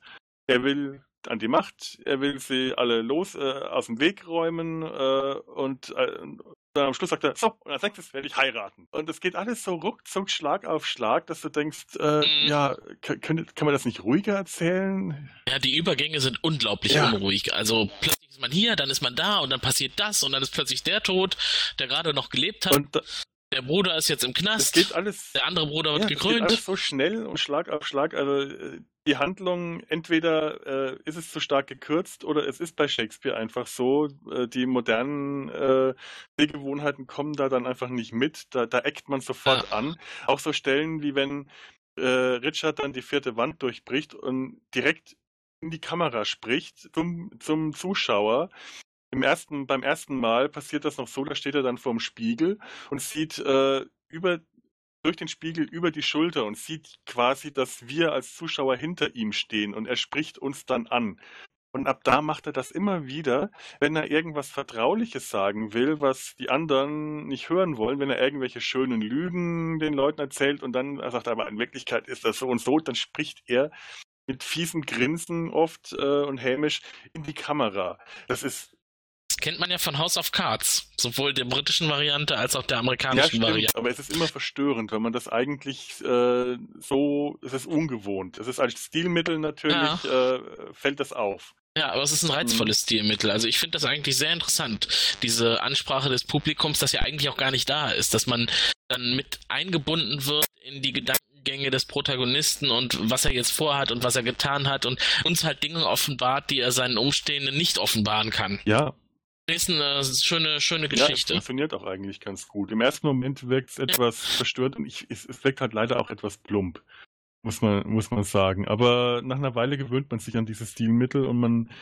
was, was mir aufgefallen ist, ganz toll, ich habe mich wirklich mit Richard identifizieren können nach einer Weile. Also identifizieren ist das falsche Wort, man kann mit ihm mitfühlen. Er ist ein Scheusal, er ist ein Mörder, er ist ein Monster, aber man kann irgendwie kann man ihn verstehen. Er ist, er wendet sich ans Publikum, er macht einen zum Mitwisser bei seinen bösen Taten und allem. Mhm. Und äh, er wirkt so koboldhaft, er wirkt fies, verschlagen, schleimig, schmeichlerisch im nächsten Moment. Begehrend. Dinge, die er haben möchte, wo ihm keiner im Weg Ja. stehen sollte. wenn er dann die, die, die Frau äh, sagt so, so, und als nächstes werde ich heiraten und dann Schnitt in die äh, Leichenhalle des Krankenhauses, wo Ja, äh. Lady Anne steht über der Leiche ihres toten Mannes und äh, sie darüber sinniert, dieses Mo welches Monster hat mir meinen Mann genommen und dann steht er hinter ihr.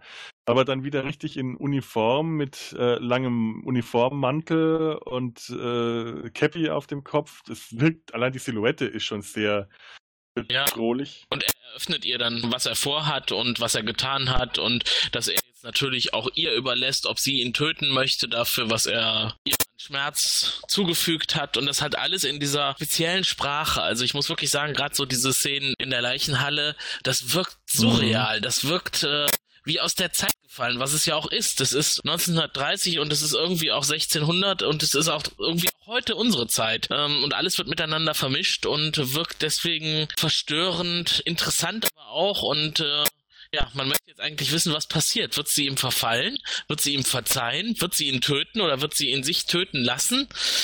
Tut sie nicht. Irgendwie scheint er sie ja fasziniert zu haben mit seinem Angebot und äh, am Ende hat man das Gefühl, sie könnte sich noch für ihn entscheiden. Aber es wirkt so fremd alles. Es ist so schnell und so hastig. Das Ganze Mhm. ist innerhalb von Minuten äh, von Abscheu, Hass zu Faszination. Er sagt ihr, ich habe das getan für dich, weil ich dich liebe und so weiter. Das sind so Sachen, die wirken so äh, Und welchen Ring bietet er ihr an? ach ja, von Seinen eigenen Siegelring, den er sich dann mit dem Mund abzieht. Es ist auch ganz toll, er kann ja mit dem linken Arm nichts machen. Äh, äh, Ian McKellen spielt diesen Einarmigen so gut, äh, dass man, ich, ich, ich hatte, als ich mir gestern angeschaut hat, war ich kurz vorher im Fitnessstudio und habe mir die Schulter gezerrt.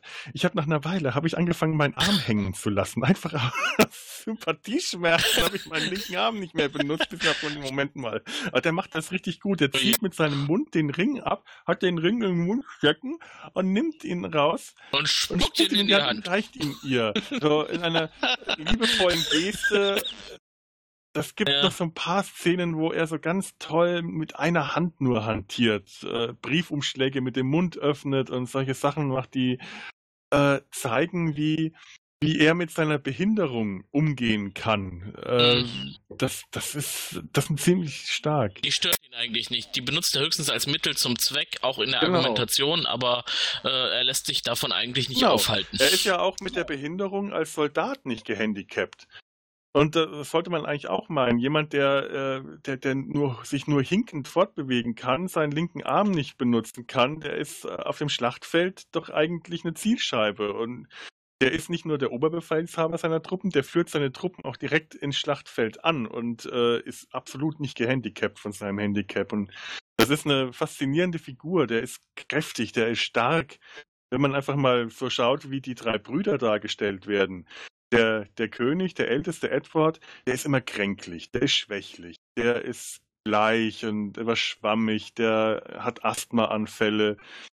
Der mittlere Bruder ist tüttelig und verstreut und weiß nicht, was los ist. Und Richard wirkt stark, kraftvoll, militärisch. Du hast ja, Alles Du hast auch immer bestimmend. dieses Militär bei ihm. Äh, selbst wenn er zivil ist, wirkt er fesch und schneidig, aber meistens ist er in Uniform. Der hat auch keinen äh, Diener, sondern der hat einen militärischen, einen, einen Militärburschen, einen Soldaten, der ihm aufwartet. Ein Bursche, genau. Bursche. Du hörst im Hintergrund, hörst du den Exerzierplatz, wenn er frühstückt.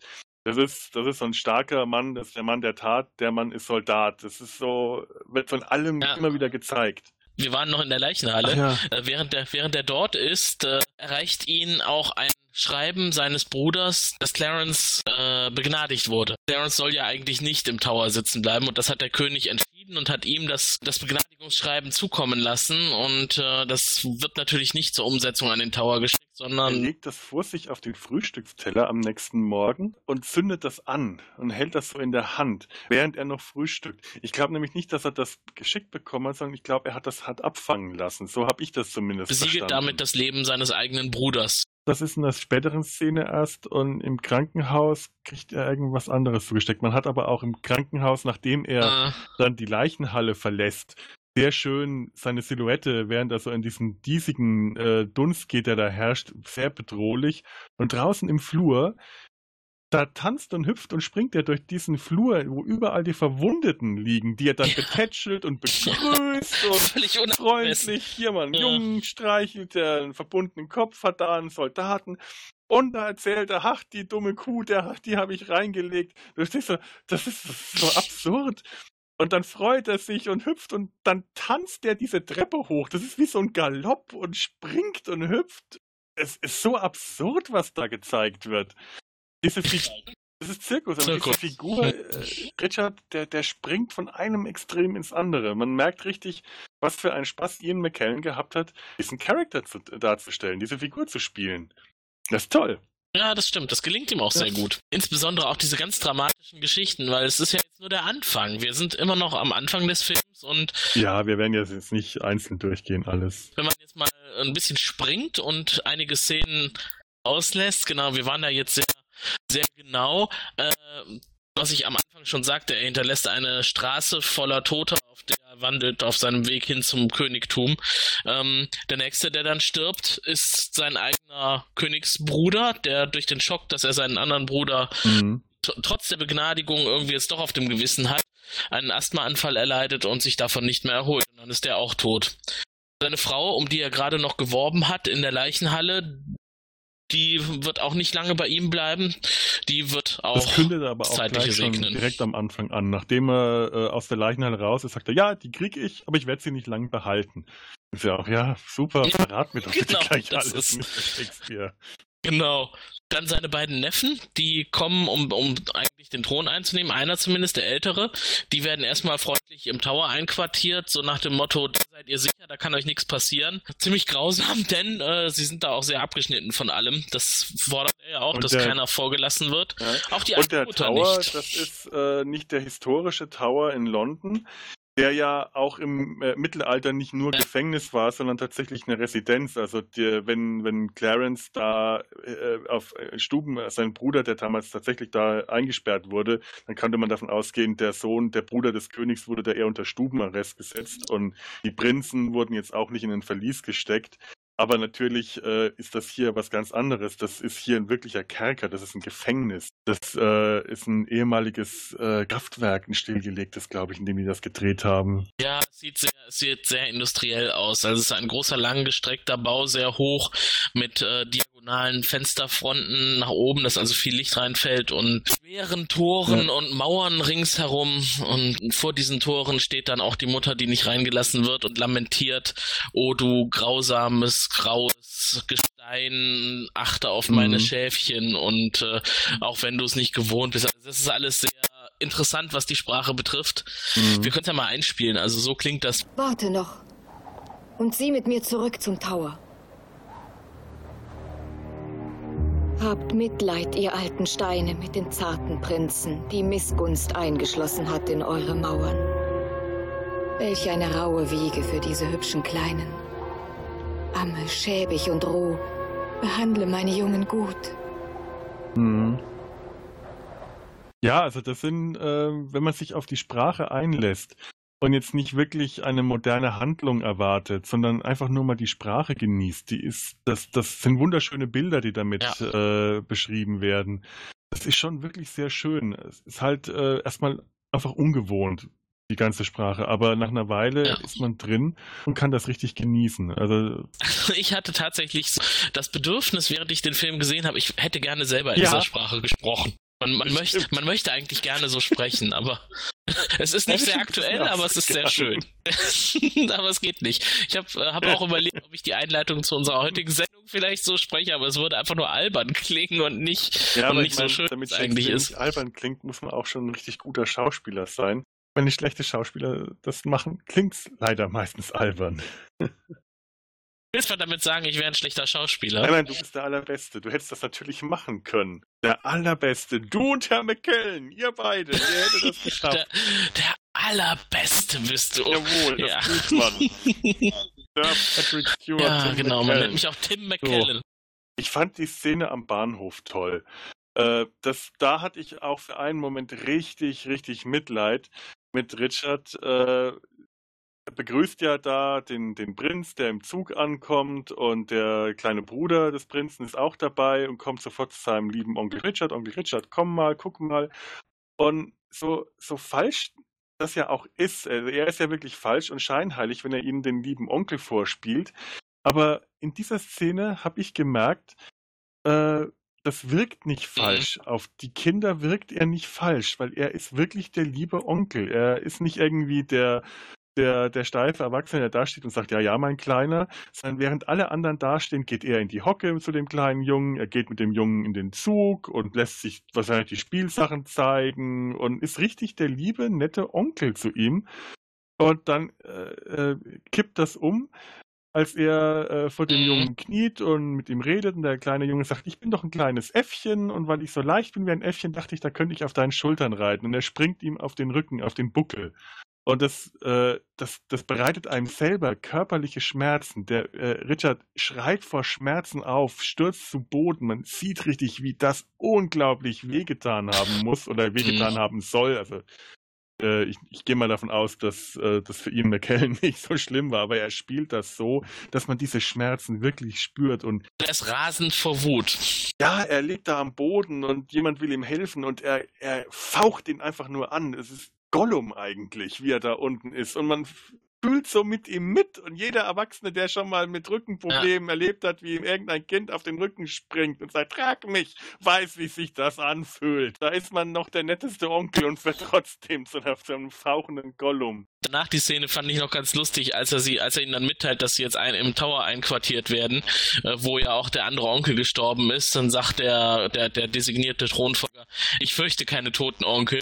Und er antwortet, und keine Lebenden, hoffe ich. Und damit meint er sich ja selber. schon, ne? Das sind tolle Dialoge. Und immer wieder Zigaretten überall. Das ist mir auch da in dem Bahnhof wieder aufgefallen. Das ist äh, ein, ein Film voller Rauchwerk. Richard raucht unglaublich viel. Ich äh, weiß gar nicht, ob Ian McKellen raucht, aber das scheint ihm zu viel gewesen zu sein. Man hat äh, spezielle Menthol, tabakfreie Mentholzigaretten für ihn auftreiben müssen, weil Ah. ihm das wohl zugesetzt hat, so viel rauchen zu müssen. Mhm, Das sieht man. Äh, Er raucht wirklich in fast jeder Szene. Ja, ständig. Mhm. Übrigens ist äh, auch kurze Zeit darauf der äh, von mir eben noch so begeistert erkannte Carson tot, der ja Premierminister Hastings ist. Sie treffen sich äh, in einer kleinen Ratssitzung, wo auch der Premierminister dabei ist. Und er stellt sich offen, was ich ja sehr mutig fand, gegen Richard. Und will ihm also eigentlich äh, jetzt die Illusion nehmen, dass er niemals König werden wird. Das waren aber dann die falschen Worte, die er da gewählt hat, denn kurze Zeit darauf baumelt er am Strang. Man sieht in einer unglaublichen Szene Richard dann auf der Chaiselonge liegen mit den Fotos des gehängten Hastings in der Hand, die er genießt und Genau, dabei ich glaube, köstlich spielt lacht. noch Musik und allein wie er, wie er sich freut, diese Fotos anschauen zu können und du siehst die auf den Fotos Ja. dieses strangulierte Gesicht, wo noch die Schlinge drumherum liegt. Unglaublich makaber und total, total klasse die Szene. Aber auch äh, die Kameraeinstellungen, wenn äh, äh, Lord Hastings, der Premierminister, durch die Klappe von oben, durch die Klappe fällt und am Strick Ja. hängen bleibt, das ist heftig. Ja. Ja. Und vorher hat er noch gerade am, am Tisch bei der Ratsversammlung gesessen. Also wirklich wenige Sekunden vorher in der nächsten Szene Strang. Aber diese Ratsversammlung fand ich auch äh, eigenartig. Das ist auch wieder so eine Szene, die ganz seltsam wirkt, weil Richard auf der Ratsversammlung die Königin der Hexerei bezichtigt.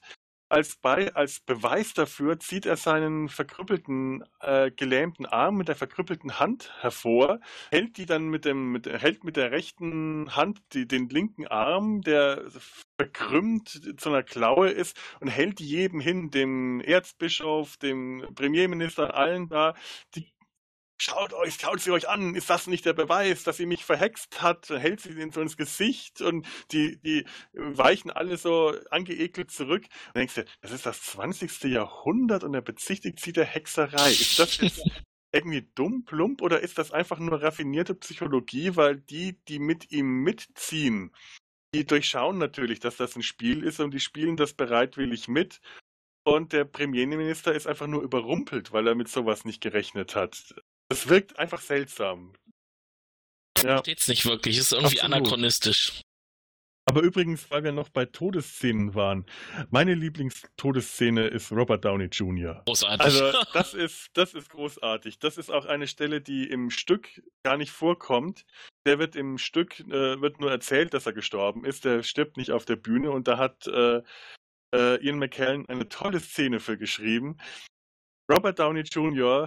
im Bett im Hotel, im großen Doppelbett mit der Stewardess von, vom Anfang, ans, mit dem Handgelenk an den Bettrahmen gefesselt. Man muss dann sofort wieder an Sherlock Holmes denken. Und während sie zugange ist, erst so den, den, Ober, den Oberkörper abküsst, dann immer weiter nach unten rutscht. Du siehst eigentlich, die ist gerade dabei, ihm unten die Hose aufzuknöpfen.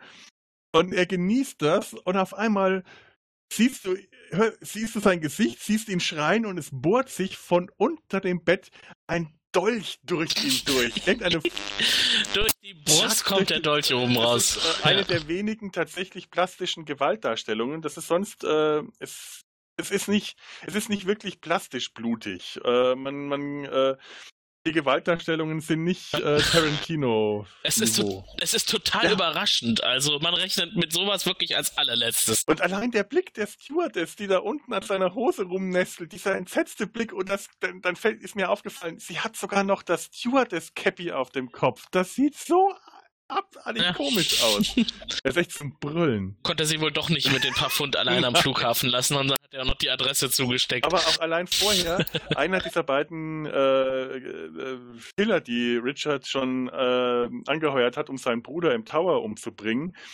geht das, das, das Zimmermädchen geht den Gang entlang, horcht an der Tür, hört, aha, die sind da drinnen zugange, dann störe ich mal nicht und dann sieht sie den Killer da entlang gehen. Das hat mich so an eine James Mhm. Bond-Szene erinnert. Aha, der Killer hat das jetzt vorbereitet und da drin, äh, wir wissen, was da jetzt gleich passiert. Dieser, dieser Killer, dieser Tyrell, das ist wirklich so ein, so ein typischer James Bond-Bösewicht, so ein James Bond-Handlanger für mich. Ich hatte, der hat, das ist eine ganz tolle, starke Figur, der hat äh, auch ein paar ganz nette Sätze, aber allein seine Präsenz, weil der einfach groß und kräftig ist, so jemand, der zupackt und die Drecksarbeit macht. Er redet Mhm, nicht viel, genau. er macht halt. Auf, Auf Auftrag. Genau. Apropos Auftrag, ich habe auch einen Auftrag an unsere Hörer. Wenn ihr Feedback für uns habt, auch zur heutigen Sendung, bitte wünscht euch nicht, dass wir mehr klassische Filme besprechen, die auf Shakespeare basieren. Es sei denn, es geht mal irgendwann um Doctor Who und eine spezielle Doctor Who-Folge, in der es auch um Shakespeare geht. Dann könnt ihr euch bei uns melden. Ruft uns an unter Telefon 0221 570 70 70. Schickt ein Fax an 0221 570 70 71 oder eine E-Mail an info at serienrepublik.de. einer hat das auch getan. Wir haben Hörerpost bekommen, Felo. Hörerpost bekommen. Ja, Hörerpost von unserem lieben Stammhörer Sven. Und der schreibt, Moin zusammen. Wie bereits mehrfach auf Facebook, ja, wir haben eine Facebook-Gruppe, da könnt ihr auch mal reinschauen, ähm, möchte ich auch hier nochmal ausdrücklich sagen, dass ich sehr begeistert von eurem Podcast bin. Schön. Bisher hat mir jede Ausgabe Spaß gemacht, auch wenn ich das besprochene Produkt noch nicht kannte. Finde ich ja immer gut, weil das ist ja unser Ziel. Wir wollen die Leute begeistern von den Inhalten, Genau. die wir auch gut finden. Aber genug davon. Eigentlich schreibe ich euch nämlich aus einem anderen Grund. Ich möchte gerne noch nachträglich eine Anmerkung zu eurer ersten regulären Ausgabe machen. Da kam nämlich die Frage auf, ob Rick and Morty nicht eher so eine Männersache sei. Schon als ihr das so gesagt habt, hat sich alles in mir gesträubt, das zu glauben. Aber ich hatte noch keinen Gegenbeweis. Nun habe ich aber einen. Letztes Wochenende war ich mit ein paar Freunden bei einem weiteren Mitschüler eingeladen zum Musik hören, quatschen oder auch Filme schauen. Und nachdem einige schon nach Hause oder eingeschlafen waren, überlegten wir, was wir noch gucken könnten. Daraufhin haben wir Rick and Morty angefangen. Finde ich ist Mhm. schon mal eine gute Wahl. Wenn man nicht weiß, was man gucken will oder kann, dann sollte man immer Rick and Morty schauen. In der Gruppe war auch eine Person des anderen Geschlechts. Ich nehme an, er meint das weibliche jetzt. Und sie hat wesentlich öfter und auch lauter gelacht als die anderen männlichen Mitgucker, die die Serie noch nicht kannten. Damit habe ich eure These mindestens teilweise überlegt, da es nun nicht mehr allgemeingültig ist. Und damit liebe Grüße ins Studio von eurem Stammhörer Sven. Widerlegt zu werden ist immer gut. Man hat das Gefühl, es wird diskutiert. Ich, ja, genau, das ist auf jeden Fall schon mal ein guter Ansatz, aber ich fühle mich nicht so ganz widerlegt, weil wir haben ja auch Beispiele für das Gegenteil. Die Ehefrau des lieben Tobias äh, ist zum Beispiel überhaupt kein Rick and Morty-Fan. Meine Schwester konnte es auch nur maximal fünf Minuten anschauen, obwohl sie mir zehn Minuten versprochen hatte. Und weigert sich auch heute noch beharrlich, der Serie noch eine weitere Also Chance zu sowas. geben. Was ich nicht verstehen kann. Naja. Ja. Aber Ausnahmen bestätigen die Regel und vielleicht vielleicht sind die Berliner einfach ein bisschen äh, toller. Ja, genau. Die Berliner Berliner Damen. Damen, die sind äh, härtere Sachen gewöhnt in ihrer Stadt. Sicherheit. Das muss man in Berlin auch sein. Auf jeden Fall äh, könnte es auch sein, dass den Sven unser heutiger Cast interessiert. Hast du eigentlich schon Richard den Dritten gesehen? Falls nicht, äh, könntest du das tun. Da gibt es so schöne Dinge zu sehen, wie im Bett erstochene Robert Downey Jr. als äh, Bruder der Königin, der Königin, die ihren Mann verloren hat. Oder auch äh, Albträume, die Richard hat. Da geht es nämlich dann weiter, nachdem die Bettszene erledigt ist. Richard äh, wälzt sich im Bett hin und her und träumt von einem Ebermenschen, der seine Zähne Das zeigt. war, nicht, das war nicht Richard, das war irgendeiner der anderen Adligen. Und er hat, das war der, der am Bahnhof Richard aufheben wollte und dann angefaucht wurde. Aber ich, äh, ich möchte jetzt nicht äh, festlegen, welcher von den vielen. Äh, Ja. Was hatte das denn zu bedeuten Ähm, mit diesem Ebermenschen? Das, hat muss doch irgendwas. Der Eber ist das Wappen der Familie des Hauses Gloucester. Also äh, man Ah. sieht ja am Anfang auch, wie Richard, also Tyrell engagiert, den, den Killer, äh, in seinen Stallungen ist und Tyrell füttert eine Wildsau, einen Wildeber. Und das ist das Wappentier dieser Mhm. Familie. Ähm, später, als Richard die Macht ergreift, äh, kriegt man ja noch so eine wirklich großartige Nazi-Szene. Das heißt, das hat wirklich was von Pa- äh, Nazi-Kundgebung mit. ja, das kommt gleich. jetzt, ne? Jetzt verändert sich der Ja. ganze Film sehr zum Und da sieht man dann große rote Flaggen, äh, also wirklich die Nazi-Flaggen, nur statt einem Hakenkreuz sieht man den schwarzen Eberkopf, das Wappen der Gloucester. Ah, okay, dann ist das ja Genau. schon sehr prophetisch. Und der Mann mit dem Eberkopf in dem Traum, das war Richard. Ja. Ah, ja, okay, dann war es Genau. so rum. Auf jeden Fall hat er damit doch schon einiges vorweggenommen, was jetzt kommen wird. Äh, wir gehen tatsächlich äh, in eine Szenerie, die sich äh, anfühlt wie bei nationalsozialistischen Aufmärschen im damaligen Deutschland der 40er ist Jahre, wirklich 30er und sofort 40er dran, Jahre. Äh, erinnert, man hat die, seine, seine Handlanger, äh, Ja.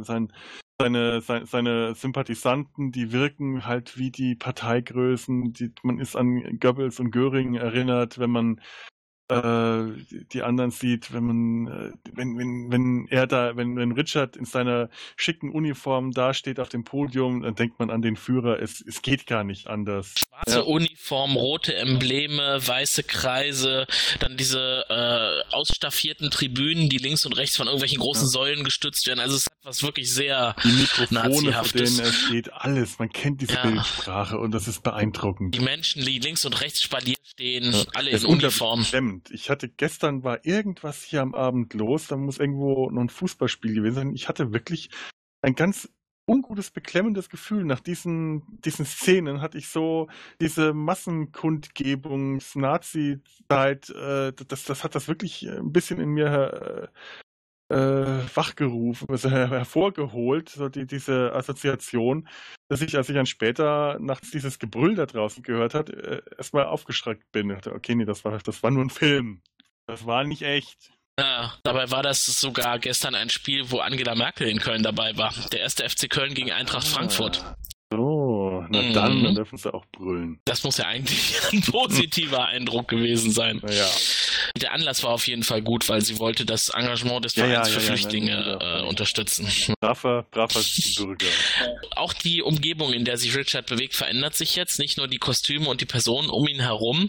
Äh, es wirkt alles auch Mhm. bunkerhaft. Das heißt, äh, alles aus schwerem Beton und äh, lange Flure, dun halbdunkle Flure, äh, enge Räume.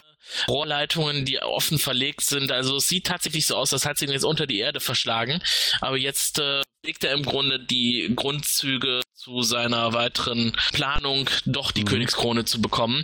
Denn er tut jetzt erstmal so, als wäre er daran überhaupt nicht interessiert. Obwohl alle um ihn herum ihn jetzt auffordern, bitte, bitte, äh, denk doch drüber nach und werde König. Du bist der Einzige, der uns jetzt noch hier aus dem Schlamassel herausführen kann. Und ich weiß gar nicht, ob das zu dem Zeitpunkt schon begonnen hat. Es gibt ja eine Bedrohung von Ich bin mir außen. jetzt auch gerade nicht sicher, wie das zeitlich abläuft. Es kommt auf jeden Fall in Kürze, wenn es nicht Aber da ich schon glaube, begonnen hat. Ähm, ja, also es wird schon, äh, die, es sammeln sich schon seine Gegner und äh, die fangen an sich zu verbünden. Ich glaube, dann kommt erstmal die Krönung. Ganz, ganz äh, feierlich. Also bei, bei seinem Bruder hat man ja die Krönung selber nicht gesehen. Äh, da gab es nur die Feier, Mhm. die Gala, den Gala-Empfang. Und bei ihm sieht man jetzt wirklich die Krönung in Westminster Abbey. Ja, er lässt sich, er lässt sich ja. Ja. dann breitschlagen, in Anführungszeichen. Er lässt sich Er- tatsächlich er krönen. das so ein bisschen, so scheinheilig.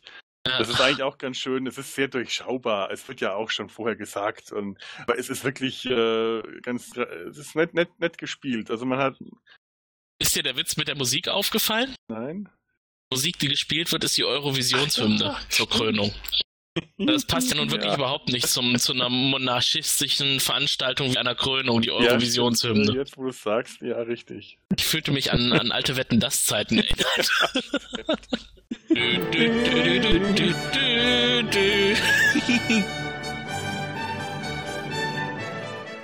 Das, das, das Thema hat auch bestimmt äh, neben der Eurovision noch irgendeine anderen, andere Bedeutung und Stimmt. dürfte angemessen sein. Zumindest klingt Aber er sieht auch weniger glücklich als angestrengt aus, ne? Wie er da unter seiner Krone hockt. Sehr verspannt, er ist sehr ernst und gravitätisch. Ja. Allein hier an dieser riesen Krone und nebendran die ganzen Fürsten, die dann alle auch in Hermelinmäntel und jeder hat dann auch so seine Krone, die setzen dann auch alle ihre Krönchen auf und äh, ist alles unglaublich feierlich. Und direkt im Anschluss sieht man ihn in seinem Führerbunker äh, Im, Ja. im Wohnzimmer seines Führerbunkers. Mit Buckingham sitzt er vom Ja, genau. Und Die sitzen dann da, schauen sich das an, die Schwarz-Weiß-Film-Wochenschau seiner Krönung. Und die freuen sich und seine Frau baut immer mehr ab, die ist drogensüchtig und er lässt dann schon, äh, sagt seinem Vertrauten Lord Buckingham, lass mal verbreiten, dass es meiner Frau nicht gut geht, dass die krank ist. Die sitzt direkt neben ihm und er plant quasi ihren Ja. Tod, weil äh, er hat andere Hochzeitspläne. Und das ist alles schon so zynisch und äh, wie, wie, er mit seiner Frau umgeht, aber es ist, es hat einfach fies. Es ist Ja, wirklich, er absolut. spielt diese Figur so fies, man ist so fasziniert von diesem Charakter, den er darstellt. Er lässt das Gerücht verbreiten, dass Anne seine Frau im Sterben läge. Jetzt will er sich neu verloben. Außerdem erteilt er einen erneuten Tötungsauftrag an Tyrell, die ba zwei Bastarde im Tower, die noch übrig sind. Ja, Das ist großartig. Dann äh, so, alles so kurz nacheinander. Das finde ich ist wirklich das, das Besondere ja, auch an diesem Film. Ne? Dass Das die, ist wie so diese, eine Einkaufsliste. Ja. Das müssen wir jetzt so das und das ja, und das genau, und das. das und das und das, genau. Und dann will er nach dem Abendessen von Tyrell erfahren, wie die Todesurteile genau vollstreckt wurden und äh, sagt dann auch nochmal als Kommentar dazu, tränenvolles Mitleid wohnt nicht in diesen Augen. um auch nochmal zu zeigen, er hat da überhaupt keine, keine Probleme, hier die große Tötungsmaschinerie am Laufen zu halten. Er hat ja auch am Anfang in der äh, Szene in der Leichenhalle Anne auch noch vorgeheuchelt. Er hat damals, als sein Vater gestorben ist, waren keine Tränen in diesem Auge, aber jetzt, wo du mich zurückweinst, siehst du Tränen, siehst du eben halt so falsche Krokodilstränen äh, heulen. Du hast richtig das Gefühl, der hat jetzt Stimmt. irgendwie Wasser dahin getropft mit dem Taschentuch. Ja, ja, Mhm. viel zu viel. Ist Mhm. echt äh, immer so immer so ein bisschen over the top in solchen Momenten. Macht aber auch Spaß. Wie fandst du dann die Szene, als er auf seine Mutter trifft und ihn und sie ihn tadelt bis zum geht nicht mehr und ihm sagt, wie sie ihn hasst und nie wieder mit ihm reden will? Er hat mir leid getan. Ja, es war heftig, ne? Er hat mir echt leid getan. Das ist so richtig, du merkst, äh, wäre die äh, als ein Kind, du hast so genau dieses Gefühl, wäre die mal eine bessere Mutter gewesen, hätte sich das Kind ganz anders entwickelt. ja, Der steht genau. wirklich betröppelt da, nachdem sie ihn abkanzelt und ihm sagt, was für was für ein Scheusal sie ihn hält. Also es ist schon sehr krass. Und dann überspielt er das im nächsten Moment. Aber dieser eine kurze Moment, wo er wirklich äh, richtig betroffen ausschaut, da tut der einem echt leid. Aber nur kurz. Nur kurz. Ja, aber äh, es ist schon fies von der eigenen Mutter, als das allerletzte dargestellt zu werden. ja, das ist schon echt, äh, das ist echt ganz so nach dem Motto, hart. die Welt wäre befreit, wenn du tot wärst. Aber es ist Maggie Smith, also äh, die, die kann sowas auch einfach rüberbringen, dass Ja, absolut. wehtut. Als nächstes flieht sie, aber nicht ohne vorher noch ihrer Schwiegertochter zu raten, vorsichtig die zu sie sein. hassen muss. Sch- Verzichte Ja. auf den Schlaf der Nacht und äh, faste, damit du deinen ganzen Hass äh, rüberbringen kannst. Lehre mich, Mutter, wie ich hassen soll. oh, wow. Ja. Ah, meine Güte. Richard möchte ja gerne jetzt die Tochter von Elizabeth heiraten. Ja. Und da hatte ich mir noch gedacht, ob sie nicht ein bisschen zu jung ist, um ihn zu heiraten, aber ich glaube, das stört ihn auch nicht weiter. Ist, ich glaube nicht, dass er sich da eine Lebensgefährtin, eine Seelengefährtin sucht, mit der er zusammen über Teenie-Probleme reden will. Der will einfach nur äh, dadurch, dass er halt die Tochter seines Bruders heiratet, seinen, seinen Anspruch legitimieren. Mehr, an mehr ist er nicht interessiert. Das sagt er ja auch der, der Königin äh, Elisabeth, der Mutter der Prinzessin.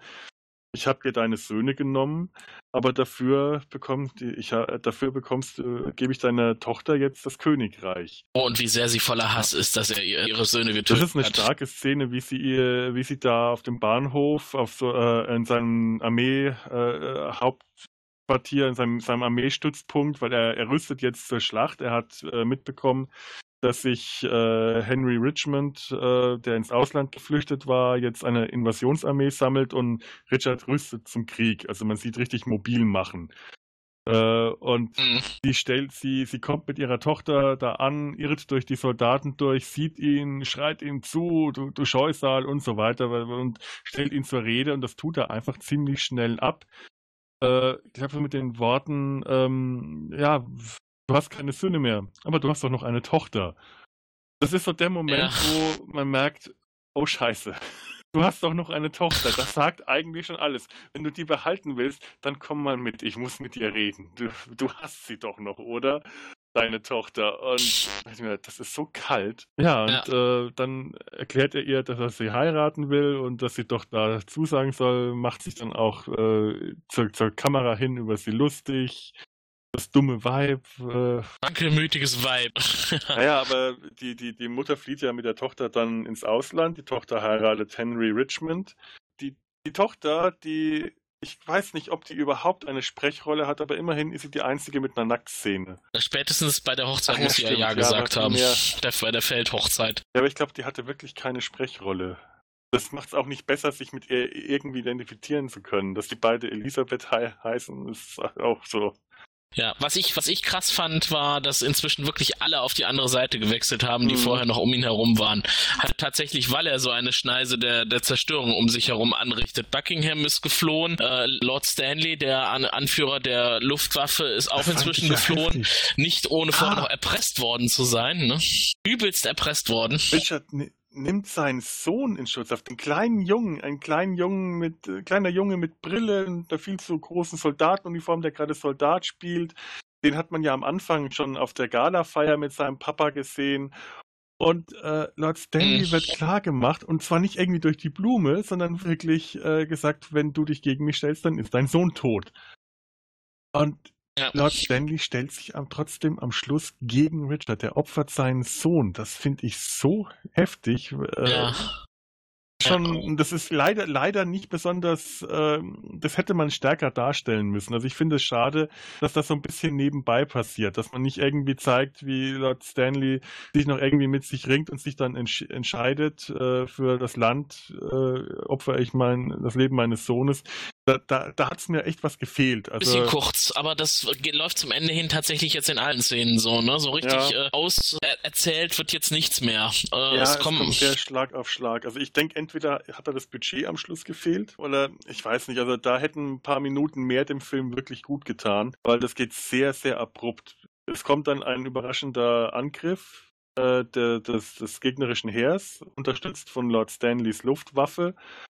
Und dann geht's wirklich Schlag auf Schlag. Dann geht's los, dann kommt der Angriff. Luftangriff auf Richards Hauptquartier. Lord Stanley rückt an. Dann schießt er mit der MG seinen ganzen Hass in Ja, die Luft. Das ist beeindruckend. Einfach ja. er, er, er hängt da an dieser MG dran und schießt und ballert in die Luft. Das verzerrte Gesicht. Die Ja. Uniform, die er trägt, ist auch toll. Das ist eine richtige Tarnfleck-Uniform, die sehr modern eigentlich wirkt. Äh, ganz anders als die Uniformen der anderen, die äh, alle nicht so modern wirken, aber er hat wirklich so eine Einsatz, so, eine Uniform, die man wirklich im Krieg im Einsatz trägt. Äh, keine keine Gala-Uniform mehr, auch keine äh, normale Uniform, sondern richtig äh, Combat-Style. Hat ihm trotzdem nichts genützt, denn er muss ja richtig mit ins Getümmel dann auf dem Feld. Ich habe mir aufgeschrieben, Mini-Krieg. Es ist wirklich Mhm. ein unglaublicher Kampf, der dann da stattfindet.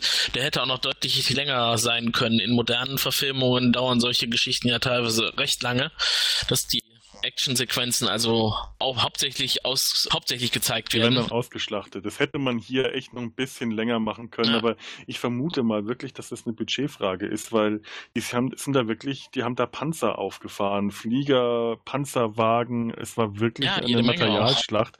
Und das kostet. Und ich, ich kann mir nicht vorstellen, dass das eine so irrsinnig äh, teure Produktion war, sie da am Schluss halt auch ein bisschen sparen mussten. Aber das hätte man, äh, das hätte Ja. man ein bisschen strecken können. Das kam dann so abrupt alles. Also man muss sich das so vorstellen, es ist eine zerbombte Fabrik, ein ehemaliges Fabrikgebäude, also viele Trümmer und, und Stahlelemente, die teilweise noch äh, nach oben stehen und er wird in die Ecke gedrängt von seinen Angreifern wird dann auch von Richmond Mhm. erkannt. Und dann wird klargestellt, hier den nicht erschießen oder nicht umbringen, das ist mein Job. Dann beginnt natürlich der Kampf Mann gegen Mann. Die beiden verfolgen sich und ballern alles, was sie haben, aufeinander ein. nicht wirklich erfolgreich, nichts trifft.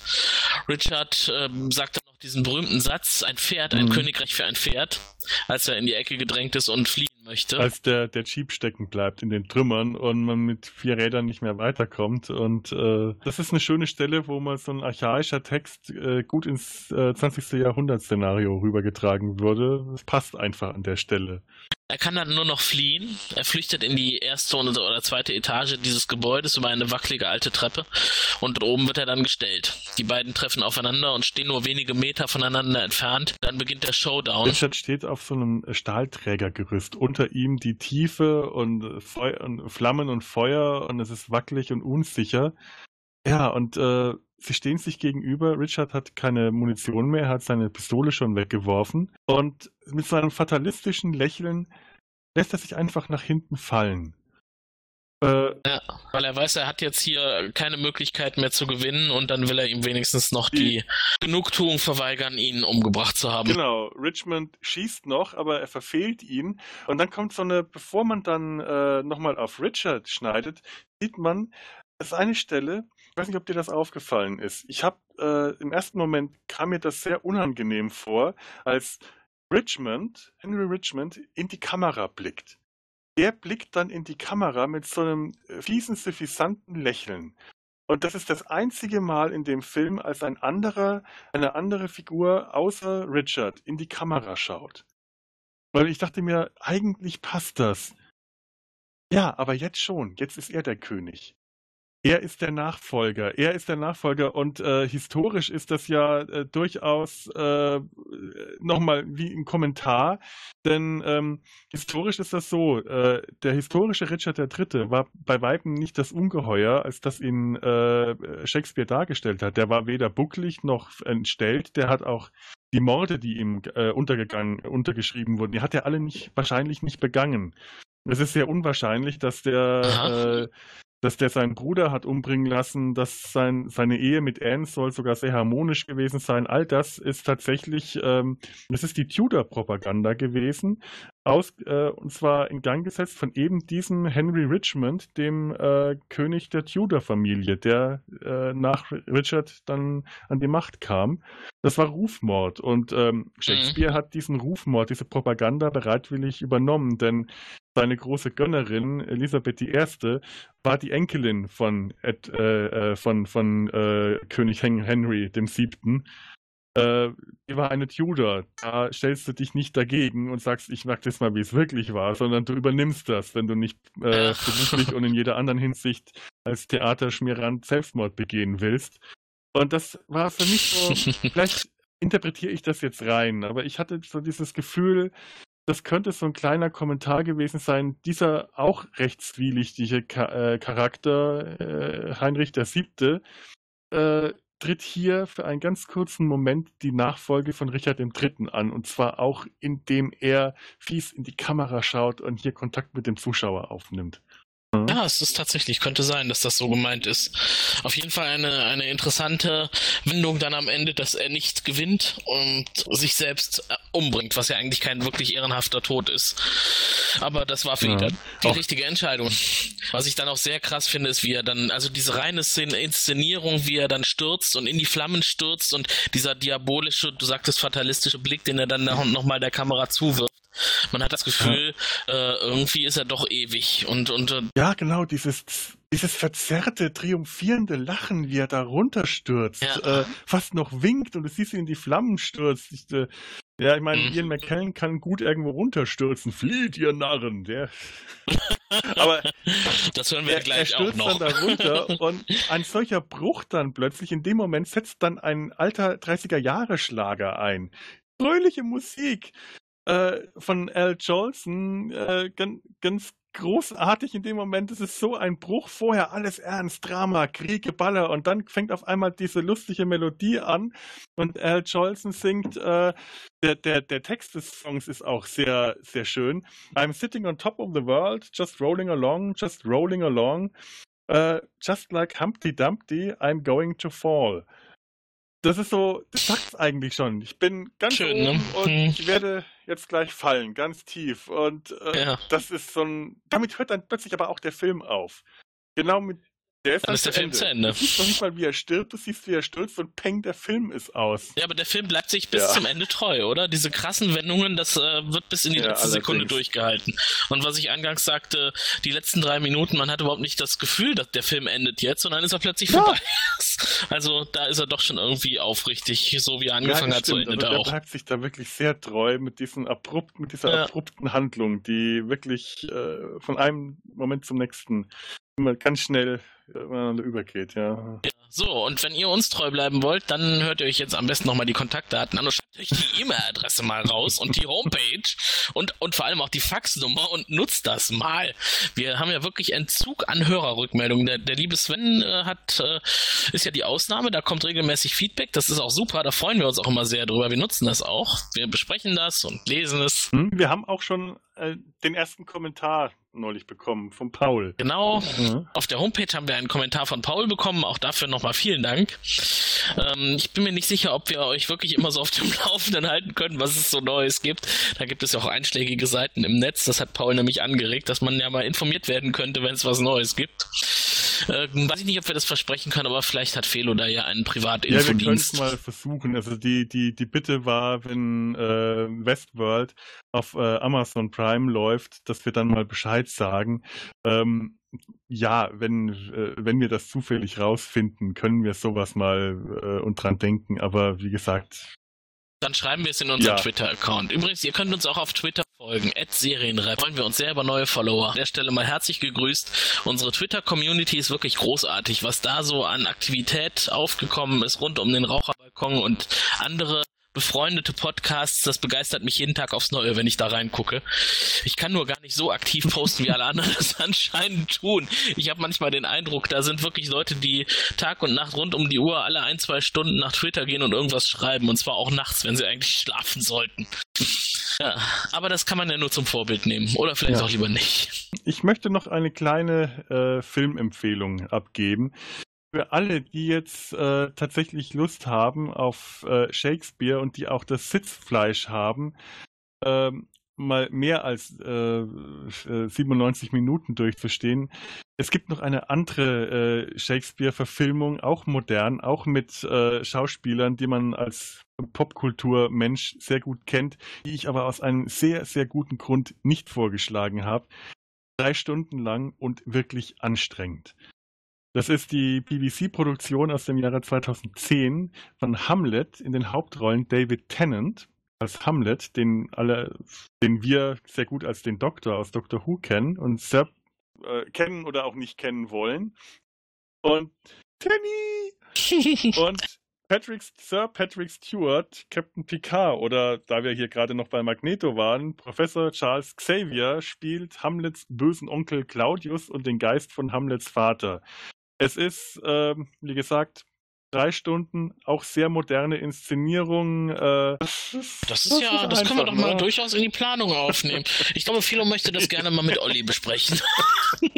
Nächste Woche Ich war ja vielleicht? sehr begeistert davon. Doch, den nehmen wir mal mit. Ja, ja, nimm, Ja. schnapp dir Tobi. Der zwar momentan kein, kein Obdach, wirklich. Wer wissen möchte, was es damit auf sich hat, hört mal in den letzten Cast rein, da erklärt er es nämlich. Ähm, aber ihr könnt ja, bei dir genau. aufnehmen. Das machen wir mal. Drei Stunden. Ich habe ich hab da jetzt plötzlich, ich muss irgendwo ganz schnell hin. Ey. Drei Stunden meines Lebens. Nein, das ist so ein Film, den schafft man sich, glaube ich. Himmel, nee. Äh, den sollte man sich schon mal anschauen, weil es wirklich äh, toll ist. Aber mehr als einmal kann ich mir den nicht anschauen, weil er wirklich anstrengend ist. Aber allein wegen David Tennant und Patrick Stewart. Ähm, der Film ist Ja. auf DVD zu kriegen. Ich weiß nicht, ob der irgendwo gestreamt wird. Ähm, das ist jetzt so meine Empfehlung. Wer David Tennant äh, in Shakespeare-Kombination sehen will und sich nicht ganz so anstrengen will, der kann sich auch einfach die entsprechende Doctor Who-Folge anschauen. Richtig. Und wer grundsätzlich Interesse an David Tennant hat, in Kürze laufen auch die neuen Folgen Oh. von Broadchurch an. Da kann man auch da Cool. mal reinschauen. Das sollte man auch, das stimmt. Nicht wahr? Jetzt, äh, sofern du nicht noch weitere abschließende Worte ganze, hast. Die ganze Welt ist eine Bühne und alle Menschen sind Leute irgendwie auf der Bühne. So, das war's. Kultur. Aus Genau. Dann schließe ich die heutige Sendung. Es hat mir sehr viel Spaß gemacht, auch über dieses spezielle Thema mal mit dir zu sprechen. Es ist ja auch wunderbar, was man so an Feedback und Input bekommt von Dingen, über die man noch nie was gehört hat, zumindest so im Detail nicht. Äh, ob gefragt oder ungefragt, man kriegt es zu hören. Und davon habt ihr heute auch alle profitiert. Ich hoffe, ihr hattet auch Spaß. So ist das mit der Kultur. Man fragt nicht immer unbedingt danach, aber manchmal wird man ja einfach ausgesetzt. Kultur kommt, man Ja. kann sich manchmal einfach nicht erwehren. Kultur gibt's auch weiterhin bei uns. Seid dabei, wenn es demnächst wieder heißt, willkommen bei der Serienrepublik. Einen schönen Abend, guten Morgen oder guten Tag an alle. Macht's gut. Tschüss.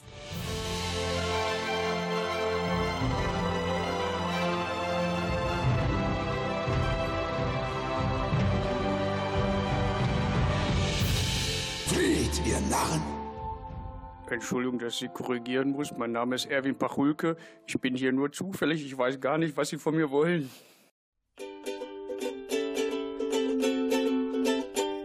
I'm sitting on top of the world. I'm rolling along, just rolling along.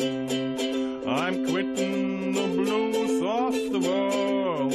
I'm singing a song, just singing a song. Glory, hallelujah, I just told the parson, hey, par, get ready to call. Just like Humpty Dumpty, I'm going to fall. I'm sitting on top, top of the world. I'm rolling along, just rolling along.